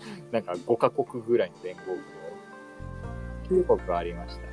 ということで、えっ、と、まあ、こいつらをやっつけて、鎖国国を、えっ、と、五冠の支配下に置くことに成功したということです。で、あ、さっきビマタクト撤兵しただけだったのになんであれしてるんだろうと思ったんですけど、これがあるのかもしれないですよね。鎖国国が。ま、結局負けちゃって、えっ、と、吸収されたのを見て、えっ、と、ビマタクトこと構えるのを良しとしなくてあ、えっ、と、和平路線になったのかもしれないですよね。で、同じ年にビマタクトが、えっ、と、使いを送って、シマウマとライオンをへえ、献上しなんかそれ、変な名前とかで呼ばれそう。不罰はいシマウマが不罰。助けるに抜くって書いて不罰で。でえっと、ライオンは獅子ですけど、今の獅子の字とちょっと違って、獣編がないへー師匠の死にあの、子供キリンみたいな感じにはならなかったんですね。すごそうですけど。そうですね。不罰と獅子を献上してます。なんですが、これと友好の証にお姫様を一人送ってくださいみたいな、ちょっと舐めたことを、あの、クシャの長は言います。漢の公主、我が嫁にみたいなことを、ビマタクトは言ってくるんですが、班長は激切れして死者を追い返しますあれ。は聞けないんですね。は い拒否して死者を追い返しました。殺してはないですけどね。で、えーっと、この後和帝の時代に入るんですが、ビマタクト、あの、求婚を断られたのか、もう一回攻撃してきたりとかして、あの なかなかなやつだなと思います。あ、あー、了解了解。そういう方か。で、最終的にここで結局勝てなかったから、あ、そうなんですね。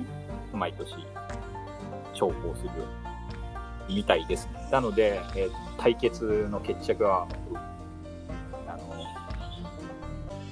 母親の仇に育てられたかわいそうな和帝の時代に持ち込まされる。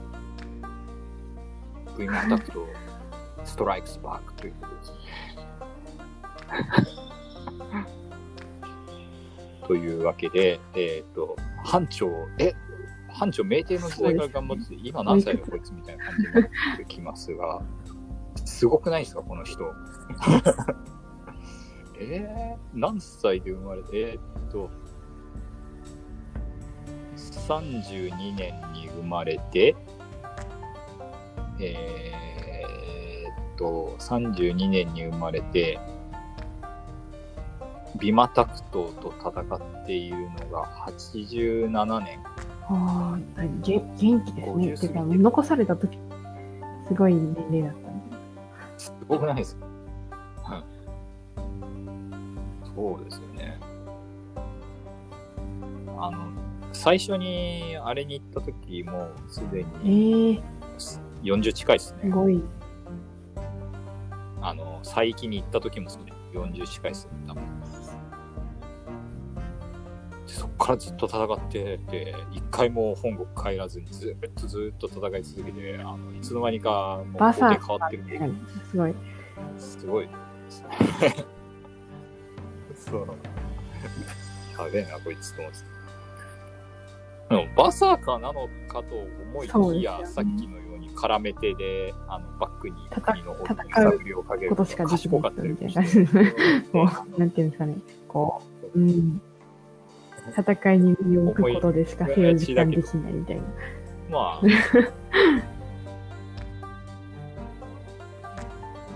このなんかクレバーなやり取りのあたりが、あの学者一家ね、あれもあるのかなっていう気がします。血筋もちょっと引いてはいるんだなっていうところがあって、班長の話は非常に面白い 小小帝はあんまり語るところがない。ズイムシの話みたいになってしまうと、あれだったんですけど。えっ、と、で、まあ、班長はこんな感じでしたよっていうところでございますということで、反朝戦記はまだまだ続きますということで、和帝の時代も大活躍。ね、いろんな国を攻撃して、いろんな国に傀儡政権を立てて、超やべえ、めちゃくちゃ優秀な関東軍みたいな感じ。やべえなと思いながら、こう、班長、すごいですよということで、えっ、と、このシリーズは、えー次の和帝の時代、陰謀不穏なキャッチフレーズ聞きましについていきますよ。和帝はなんか、昔読んだ時は、なんか和帝のあたりは面白かったてあます。そうなんです。こいつもまた長男じゃないですよね。というところで。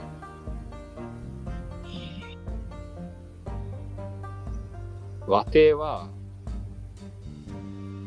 和帝はですね、まあ、オチから言っちゃうと、あの、外石と、外石、悪しき外石刀剣をですね、あの、この人の先祖いいやつだったらすごい悲しい気分になるんですけど、あの、東遊はいいいい人だったので、えっと、あの刀剣はやべえやつなので、刀剣はですね、資格を使って、大臣を暗殺したりとか、その罪を、超有名人、サイリンにかぶせ政治法を改良しめちゃくちゃなやつですね。そうですね。政治法を改良して作った超偉い人、サイリンですけど、あの人に、えっ、と、自分が暗殺したその暗殺事件の罪をかぶせようとして、それは三井だったんです。死に追いやろうとしたりとかですね、クソ野郎それは未遂ですね。あの、それで一回捕まったりもしてるんですけど、で、とんでもねえことをいっぱいしますが、えっ、と、最終的には行為の判断を計画する。こいつまあまあ強かったりするんですけど、あの戦争で活躍したりもするんですけど、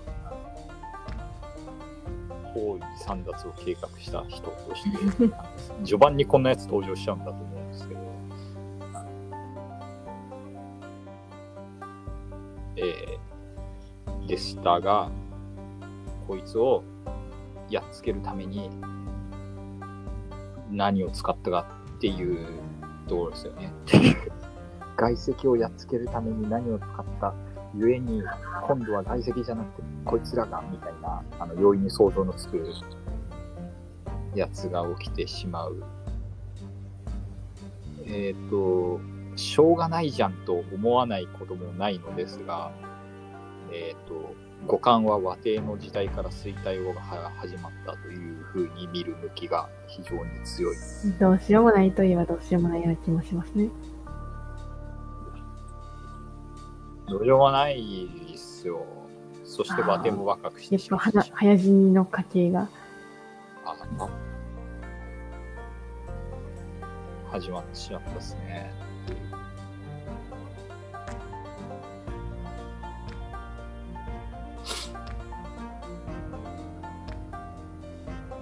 うん、早いですね。が、はい。それが早い。こうなんかもう、もう、あれか、下降線に入っていくのが五感と思って、なんかすごい悲しい気分になりますが、辛口の人は、し小帝の時代にすでに衰退始まってないかということを言う。だいぶ、後部帝、明帝と比べると小帝もすでにカードとして劣ってないかという ひ人もいます。がまあそれは言い過ぎかもなという気はせんではないです。で、あとはなんか世界的に天変地異続きすぎなんじゃないのっていう気がしますね。今度は和帝の時代は台風とかをちょっとうん。なんか変わり目の時期だったんですかね。気候変動みたいな。はい。降雨災害とか、海流の流れが変わってるとか。ですよ。毎年のようにこう、うん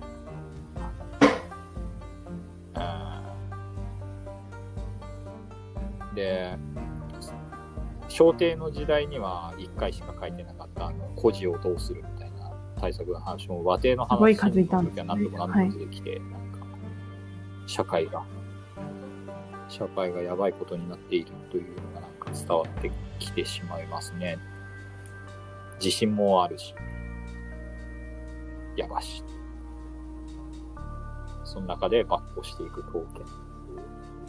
まあ、まあでも、活躍もしてるから、いまいち、超悪っていうほどではないですけど、バッコ将軍ほどバッコしてないですけど、っていう感じというわけで、えっ、と、股間についてはこの後転がって、下降線に入っていくということで、あ、でも、班長は頑張ってますっていう。そこには元気に走り回る 班長しか元気じゃなそうです。そうなんですよね。切ないな。五感の対外清掃、ひょっとして班長しか見る向きがないのではみたいな感じの気分になってしまう。班長すごいですね、本当あ、でも、あれか。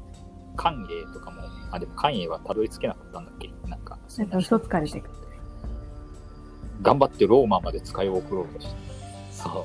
騙され、騙されたんでしたっけ？なんか。たどり着かず。到達しなかった理由とかも書いてありますけど、なんかい周りの人にいろいろ言われています、ね。船乗りとかなんかいろいろ言われて断念してた。そうですまあ、ね。単純に大変だったっていうのはあるでしょうね。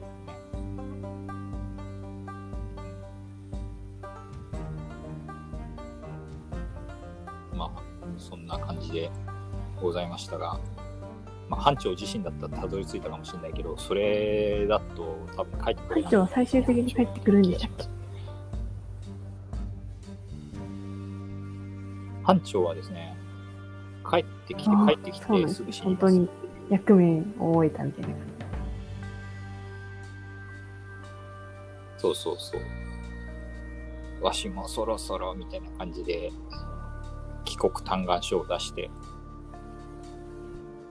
で、落葉に帰還して、1ヶ月後に死ぬ。すごいギリね。すごいな。御年71歳です。70歳すごい元気ですね、本当に。やばくねって思うんですけどね。70歳かーみたいな感じしますよね。そうですね。今のもっと化け物みたいな感じですね。あの、おそらく。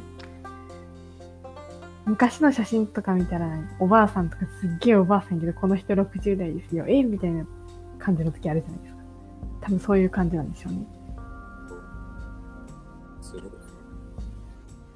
これだって、戦争終わって長く、あの、いて、長く最域にとどまって最終的に帰ってきたわけじゃなくて、あの、戦争終わったの70になるちょい前ですか66歳で再起を征服完了した。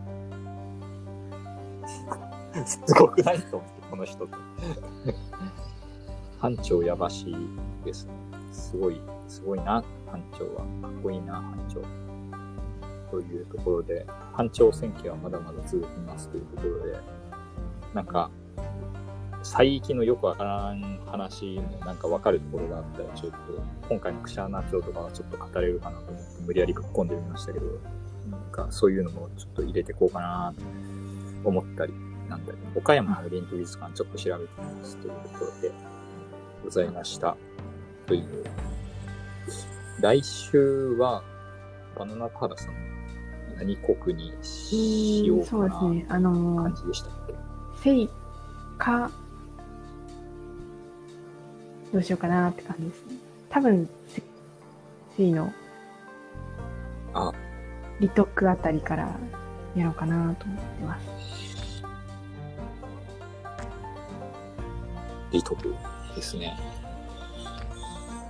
あ、そう、理由が30人。リ理由が何でしたっけ、まあ、リトクの時から理由も出てくるんですけど、えっ、ー、と、VS ラショーみたいな感じ。はい、えっ、ー、と、あ精神の、なんか、そっちの方の、西の方で、大使やってた羅生っていう人と、帝族の美徳とか、その一族の戦いみたいなところからやっていこうかなと思います。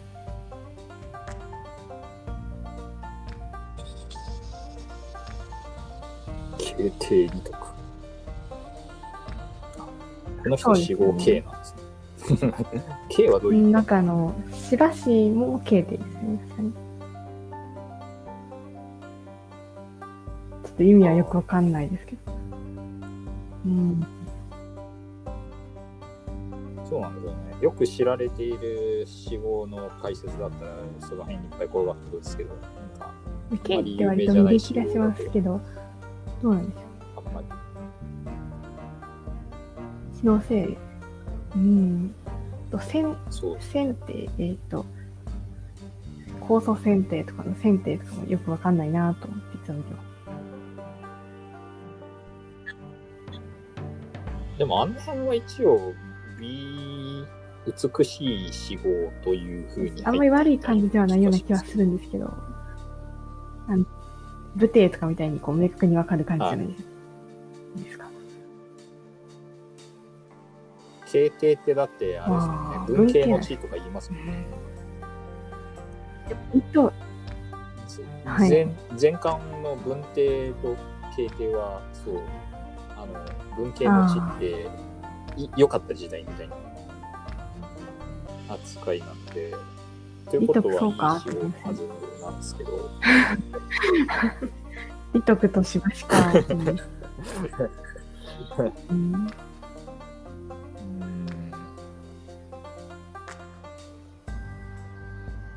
あれですよね。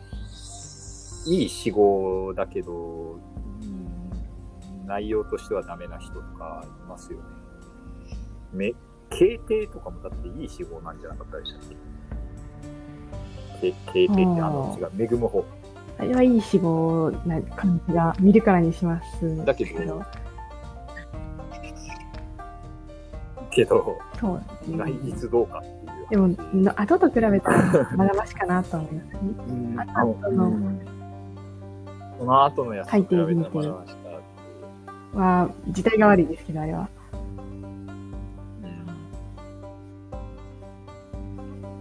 ビンテはあれですよ相手かわいそうなやつかわいそうな感じがいや、しますやりますよ、確かに。悪いというか、かわいそうって感じ。そうです。霊帝とかの霊もあんまりいい意味ではないか。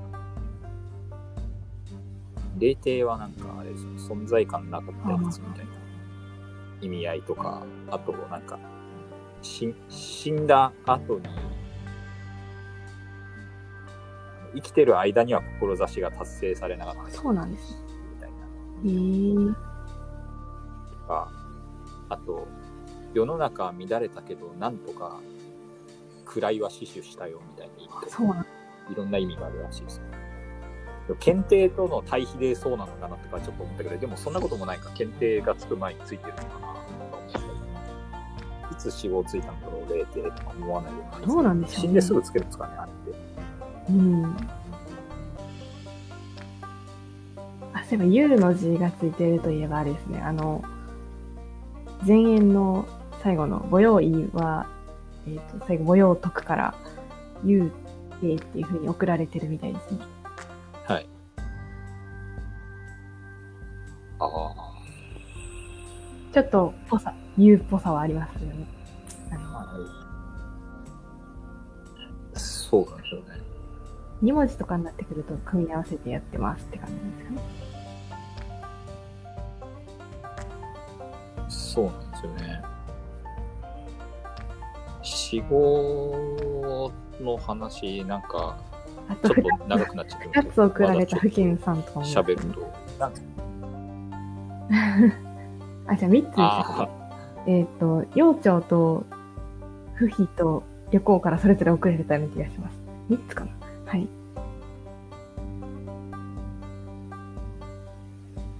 それぞれ違うやつを。あの、悪一ってつかない、ああれですよね。えーの悪い死号ってなんか、はあんまりつかないんですよね。あ陽大の陽とか。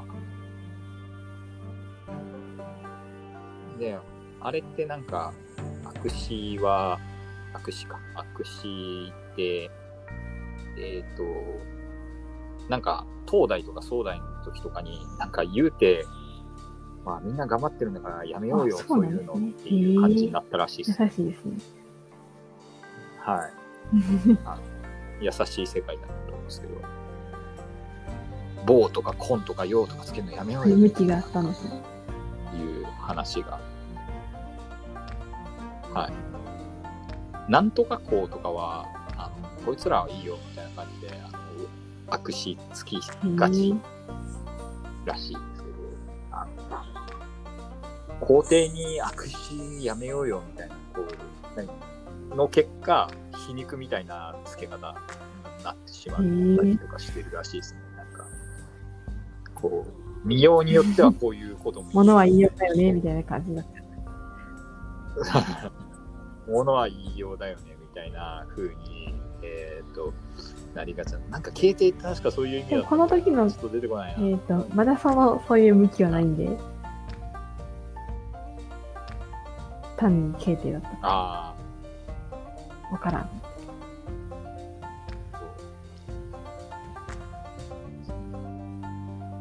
そうですね。武と文は分かりやすいですよね。戦とか内政で、それぞれ功績があった人、はい。分かりやすい、非常に。で、そう。あ小、はい。小列帝劉備の小は、徳が高かったみたいに言うらしいですね。小列帝の章は徳が明らかにした、えーと素晴らしい評判だったとかいうのが章らしいです。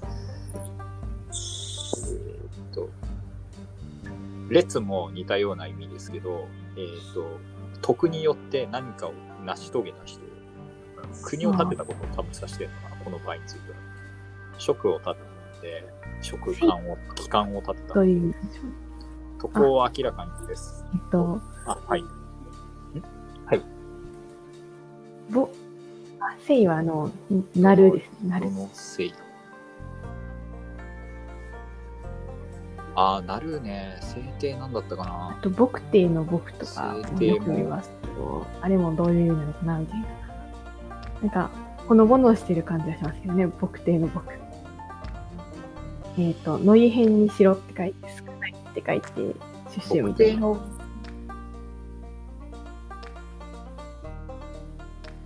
あ、あの、そうなんですね。僕帝もいい意味だったと思います。とりあえず。いや、優しそうなイメージみたいなですね。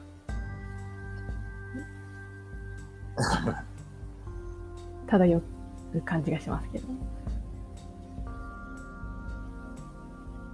あのー、えっ、と、仕事して、仕事としてはすぐ出てこないけど、なんだろうな。漢字自体の意味とかもありますよね。あー和らぐ、むつまじい。そんな感じなんですね。和やかな。はい。で、検定の検は賢いみたいな意味です。検定。聡明とどの検定？賢い。あの、ああ、そうなんです五ね。感最後に検定ですね。はい。検じるって書いて検ですけど、あれは聡明でしたみたいな意味なんですけど、えっと、劉備が、検定が死んだと勝手に誤報を信じて、えっ、と、送った死亡は確かあれですよね。あの、えっ、と、あ、瓶入公ってるんですね民皇帝だったと思うんです。瓶ですね。はい。瓶は、あれです。なんか、災いによって死んだ人っていう意味なんで、宗妃に殺されたって思ったんでしょうね、劉備が。宗妃に暗殺されたから公民皇帝っていうふうに勘違いして、あの 勘違いしたのか、死んだことにしたのかわかんないですけど、そういう送り直したんじゃないかな。っていう話です。で、悪視をつける煬帝なんかはそうなんですけど、か女好きとかいる、なんか、民衆に優しくなかったとかいろんな意味があるみたいですけど、ガチの暴君の時は送り名を送らないっていう技ただ単に背景だった時もありますよね。ことがある。そうそうそうそう。ということらしいんで、なんかいろんなルールがあって面白いよね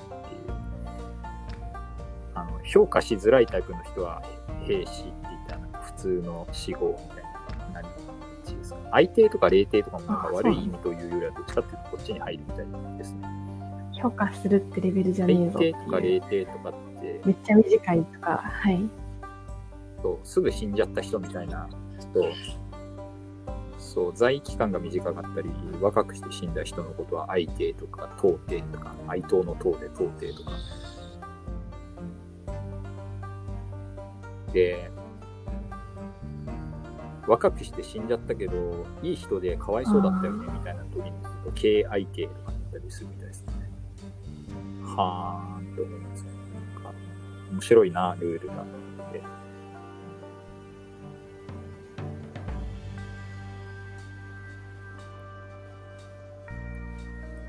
垣根の垣に関は強いっていう意味らしい。うん。そうなんですね。へえ。関帝とか言いますけど。はい。制定なんだったかな原点がわかんないなだか原これ原一覧とかどっ点かにねえのかな元っていう字がつくから、あ、そうなんです。あ、原帝ね、確かね、正義を成した人っていう意味です、確かに。原帝は正義を成した正人です。正義を成した人なんですね。へえ。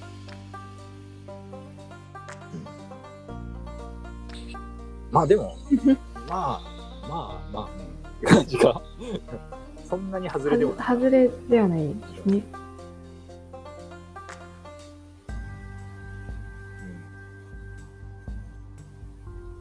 うんとかいう話があって、よかですね。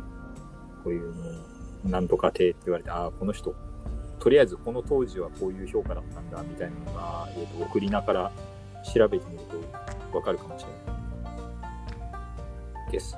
ということで、みんなも入ろう、送りなワールド。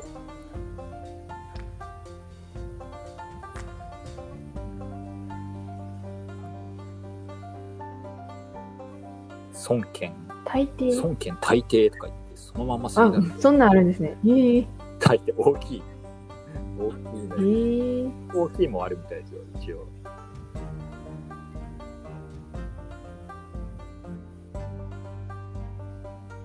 かいうことでした。珍しめだね。だとあれですね気がしますけど。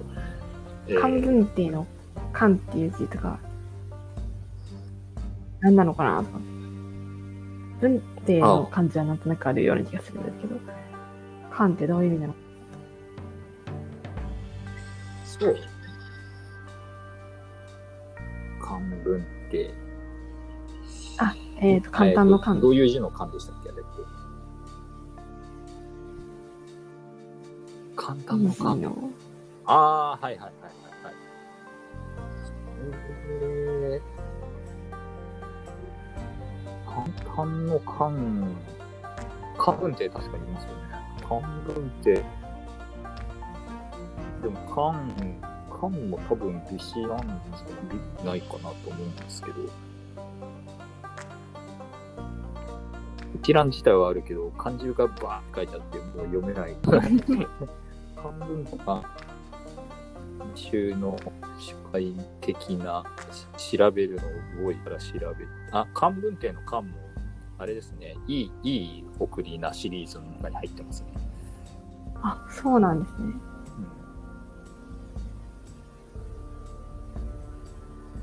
意味合い的には本当に簡単みたいな意味ですけどね、もともとの漢字の意味はなんか、簡単なこととか、そん込み入っていない様なんですけど、死語としてはどういう意味なんだろうっていうのが確かにありますね。簡単っていう風に言ってしまうと、あまり良さげな意味に聞こえないなんですけどね。感じはあるんで。不思議な、あれですね。であ、でもちなみにあの、慶帝とか、慶帝じゃない、ごめん明帝とか小帝とか言いましたけど、あれって確か全部五冠は実はその前に項ってついてるみたいな、ありましたよね。あ、そうなんですね。ええー。ー、え、こうってあの、工具亭のこうですか？あ、いや、うんあのー、えっ、と、高校とかの、の？そうそうそう。うん。明帝、明帝も全部、なんとか、孔明。孔明、こう、呼び方だったと思い、思いますが、えー、っとですね、そうですね、親孝行の孝が入り、入ります。孔明、皇帝が、えー、っと、明帝ですね。で、全部こうってつくんで、なんか、うざいんで、あの、省略しますみたいなのが。もっとうざいのは、広大の21時もある死後のやつだろうと思うんですけど。ああ、なんか、えそれはもう戒名みたいな感じで、こう、いろんな、めちゃくちゃついてる。あれとかも狂ってますよね、人とか。えーっと、得点武法とかもめちゃくちゃ長いつけてましたよね。自分自分でなんか、そうなんですか皇帝の名称とかもめちゃめちゃ変えたりとかしまええー、とか、あの人キラキラネーム大好き。いろんなものの名前を変えて。そういえば、あの、現代でも自分が死んだ後の戒名って自分でちゃんとつけても別にいいらしいですよね。つけてもらうつけてもらわなく。ても虚しくないでも、人からどう思われたかの方が重要なのではと思っちゃうんですけどね。ああ。えー、でもなんか、ちょっとつけてみたい気もしない。しなしなくもないじゃない考えたくはない。これから、こう、長い人生自分の送り名を、考えて送り名を考えながら過ごす。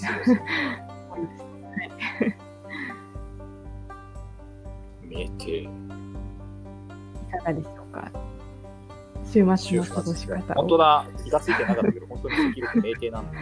えそうなんでー、気がついてなかったよ、私。す。なんか色、色味明るい感じは確かにす。るっていうの。やつ。そういう明度の話じゃないです。名帝なぁ。関子武帝はす。ごい納得って感じです。よね。おうて納得です。ね。だよね。だよね。官名帝竜祖。義の名帝宗栄。ん宗栄宗栄名帝なんだ。まあそうなんですよね。でもなんかちょっとぽい感じもするっていうか、あの、小帝の話の時に、宗妃が、えっ、と、小帝のことフォローしてたよっていう話が入るのって、次が名帝だからなのかとか思わなくて、なんかその辺ああ、なるほど。あ自分をちょっと若干、あ、でも、なんかん、その、引き合いに出した人としては、えっ、と、ななんていうんですかね、名帝と比べて小帝はっていう話をしている宗妃の息子は名帝なんだよねっていうギャグをかましたのかなとかちょっと思わないでもないですけど、そんな狙いはないな。なんかあ不思議な感じがします。宗妃何帝でしたっけなんか宗妃もーそういや文帝です。文化？ギギブが、えっ、と、そうそう文帝がそうですよね。武帝が、そうそうです。芝居もはい。し違う、芝居が文帝か。芝居は先帝ですね。芝居が先帝。え芝居が芝居は武帝ですね。うんややこしややこしくはないか、別に。で、芝居園えーはい。うわーわけわかんなくなってきたので、そろそろ終わりにしようと思います。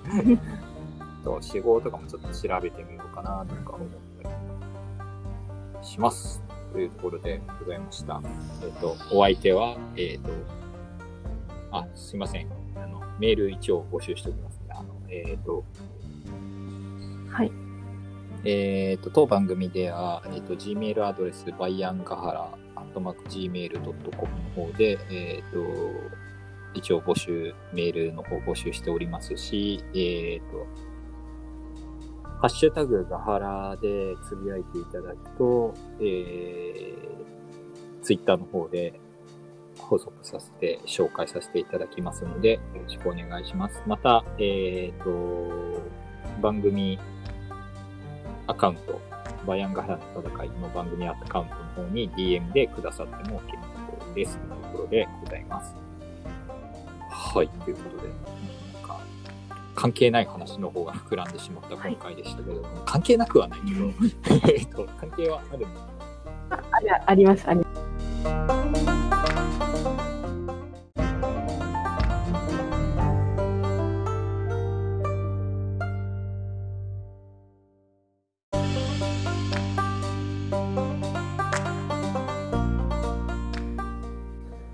と、長すぎると勝手に切れる仕様のようですということで、そうですね。びっくりしました。あれとびっくりしました。潮時ということで、えっと、はい、今回いい加減にしろよはい。いただけ、終わらせていただこうかなというふうに思います。ということで、恐ろしい潮、超びっくりした。でも保存はできてるんで大丈夫ですということで、あ、よかった。お相手は、えっ、と、商工券バイアンと、バナナガハラでお送りいたしました。ありがとうございました。ありがとうございました。